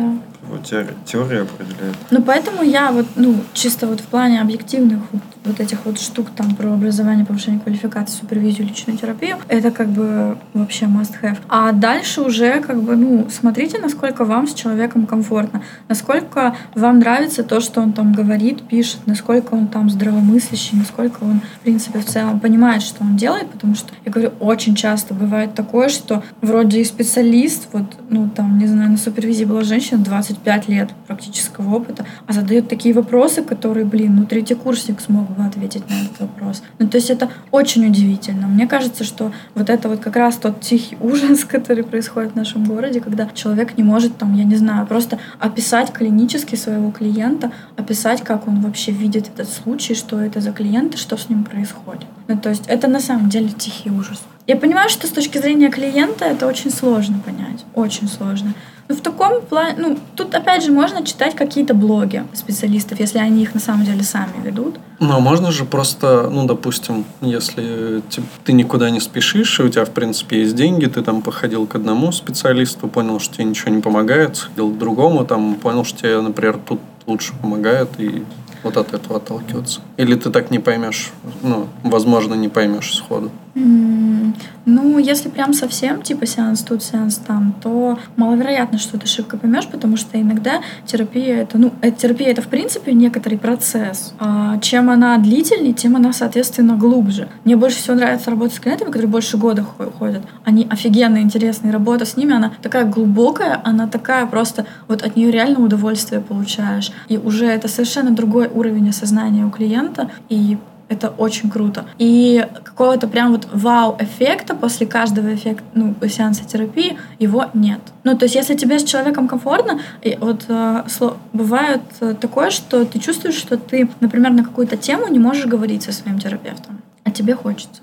И у тебя просто ком в горле, и, ну, первое, что нужно сделать, это, конечно, сказать об этом честно своему терапевту, что между нами что-то не то, между нами какое-то напряжение. И, ну, если терапевт грамотный, то он очень адекватно к этому отнесется и попробует выяснить у клиента, в чем напряжение, там, с чем оно связано. и Ну, Может же быть просто из-за возраста, например, или каких-то еще вещей. То есть нормально, ну, нормально. В плане Может того, быть. что у нас э, в поведении у людей нормально, что, например, я там, мне будет сложно про секс говорить там психотерапевту, которому там 60 лет, возможно. Это, к- ну, реально. Ну, тогда вряд ли ты его выберешь себе для того, чтобы... Ну, с другой стороны, она может быть опытная и уважаемая. И еще, может быть, я думаю, что я смогу, а я в итоге не смогу. Ну, как по-разному же бывает. На себя переоцениваешь.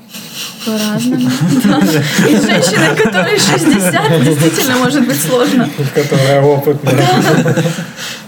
А, Ну, тут, опять же, если она на самом деле опытный и крутой специалист, то ты можешь ей об этом сказать, и вы спокойно это обсудите, и как-то разрешите этот вопрос. Она скажет, у меня было много таких, как ты». Ну, я уж не знаю, чего она там скажет. Вот. Но в любом случае стоит обсуждать такие моменты, и если вы чувствуете, что вы прям вот вообще не можете, что это не ваш человек, то, ну, в любом случае, что нужно знать? Терапия, она вряд ли вам навредит. Ну, реально. Существует не так много способов как-то так повлиять на жизнь клиента, что ему станет хуже. Если это не часть терапии. поддакивать. Если человек приходит с проблемой говорит, блядь, что-то вокруг все хуево, и вообще, и мне кажется, я не справляюсь, и, короче, поддакивать ему, говорит, да, типа, ты прав. И как это повлияет на твою жизнь? Ну, на- ну, повлияет то, что человек не решит проблему, а убедиться в том, что его негативное восприятие, оно, типа, правильное, и ничего не изменить. Ну смотри, если ты сидишь э, на приеме у терапевта, а он тебе тупо поддакивает, тебя это начинает злить. Ты можешь сказать терапевту, ты что, долбоеб? И ты будешь прав. Ну, то есть ты можешь... Нет, возможно, это такая тактика терапевта для того, чтобы, например, ты выразил свою агрессию. В терапии важно, чтобы клиент как-то подавленные свои чувства ты выражал, проявлял, прорабатывал и отпускал. То есть, возможно, это такая провокация терапевта. Не, ну, мне Такое кажется, дело, это- у меня уже ноут садится. Не, ну, пора заканчивать. Да, вот. Часики тикают. Ну, не знаю, что сказать. Ходите к психиатру. Бля, я вот, кстати, думал, сколько у тебя времени, ну, сколько там заряда осталось? Ну, там не написано, но он уже красненьким и сказал, что уже low power. Я подумал, может, Саня что-нибудь скажет. Саня молчит всю дорогу. Это завершающая часть. Сейчас я должен что-то веселое сказать, да, наверное? Да не, может, грустная. Долой ныне. Скажи, чтобы все любили себя и платили деньги психотерапевту. Записывайтесь к Даше на прием. О, я придумал, плати деньги психотерапевту, а не алименты. Пока. Пока. Пока.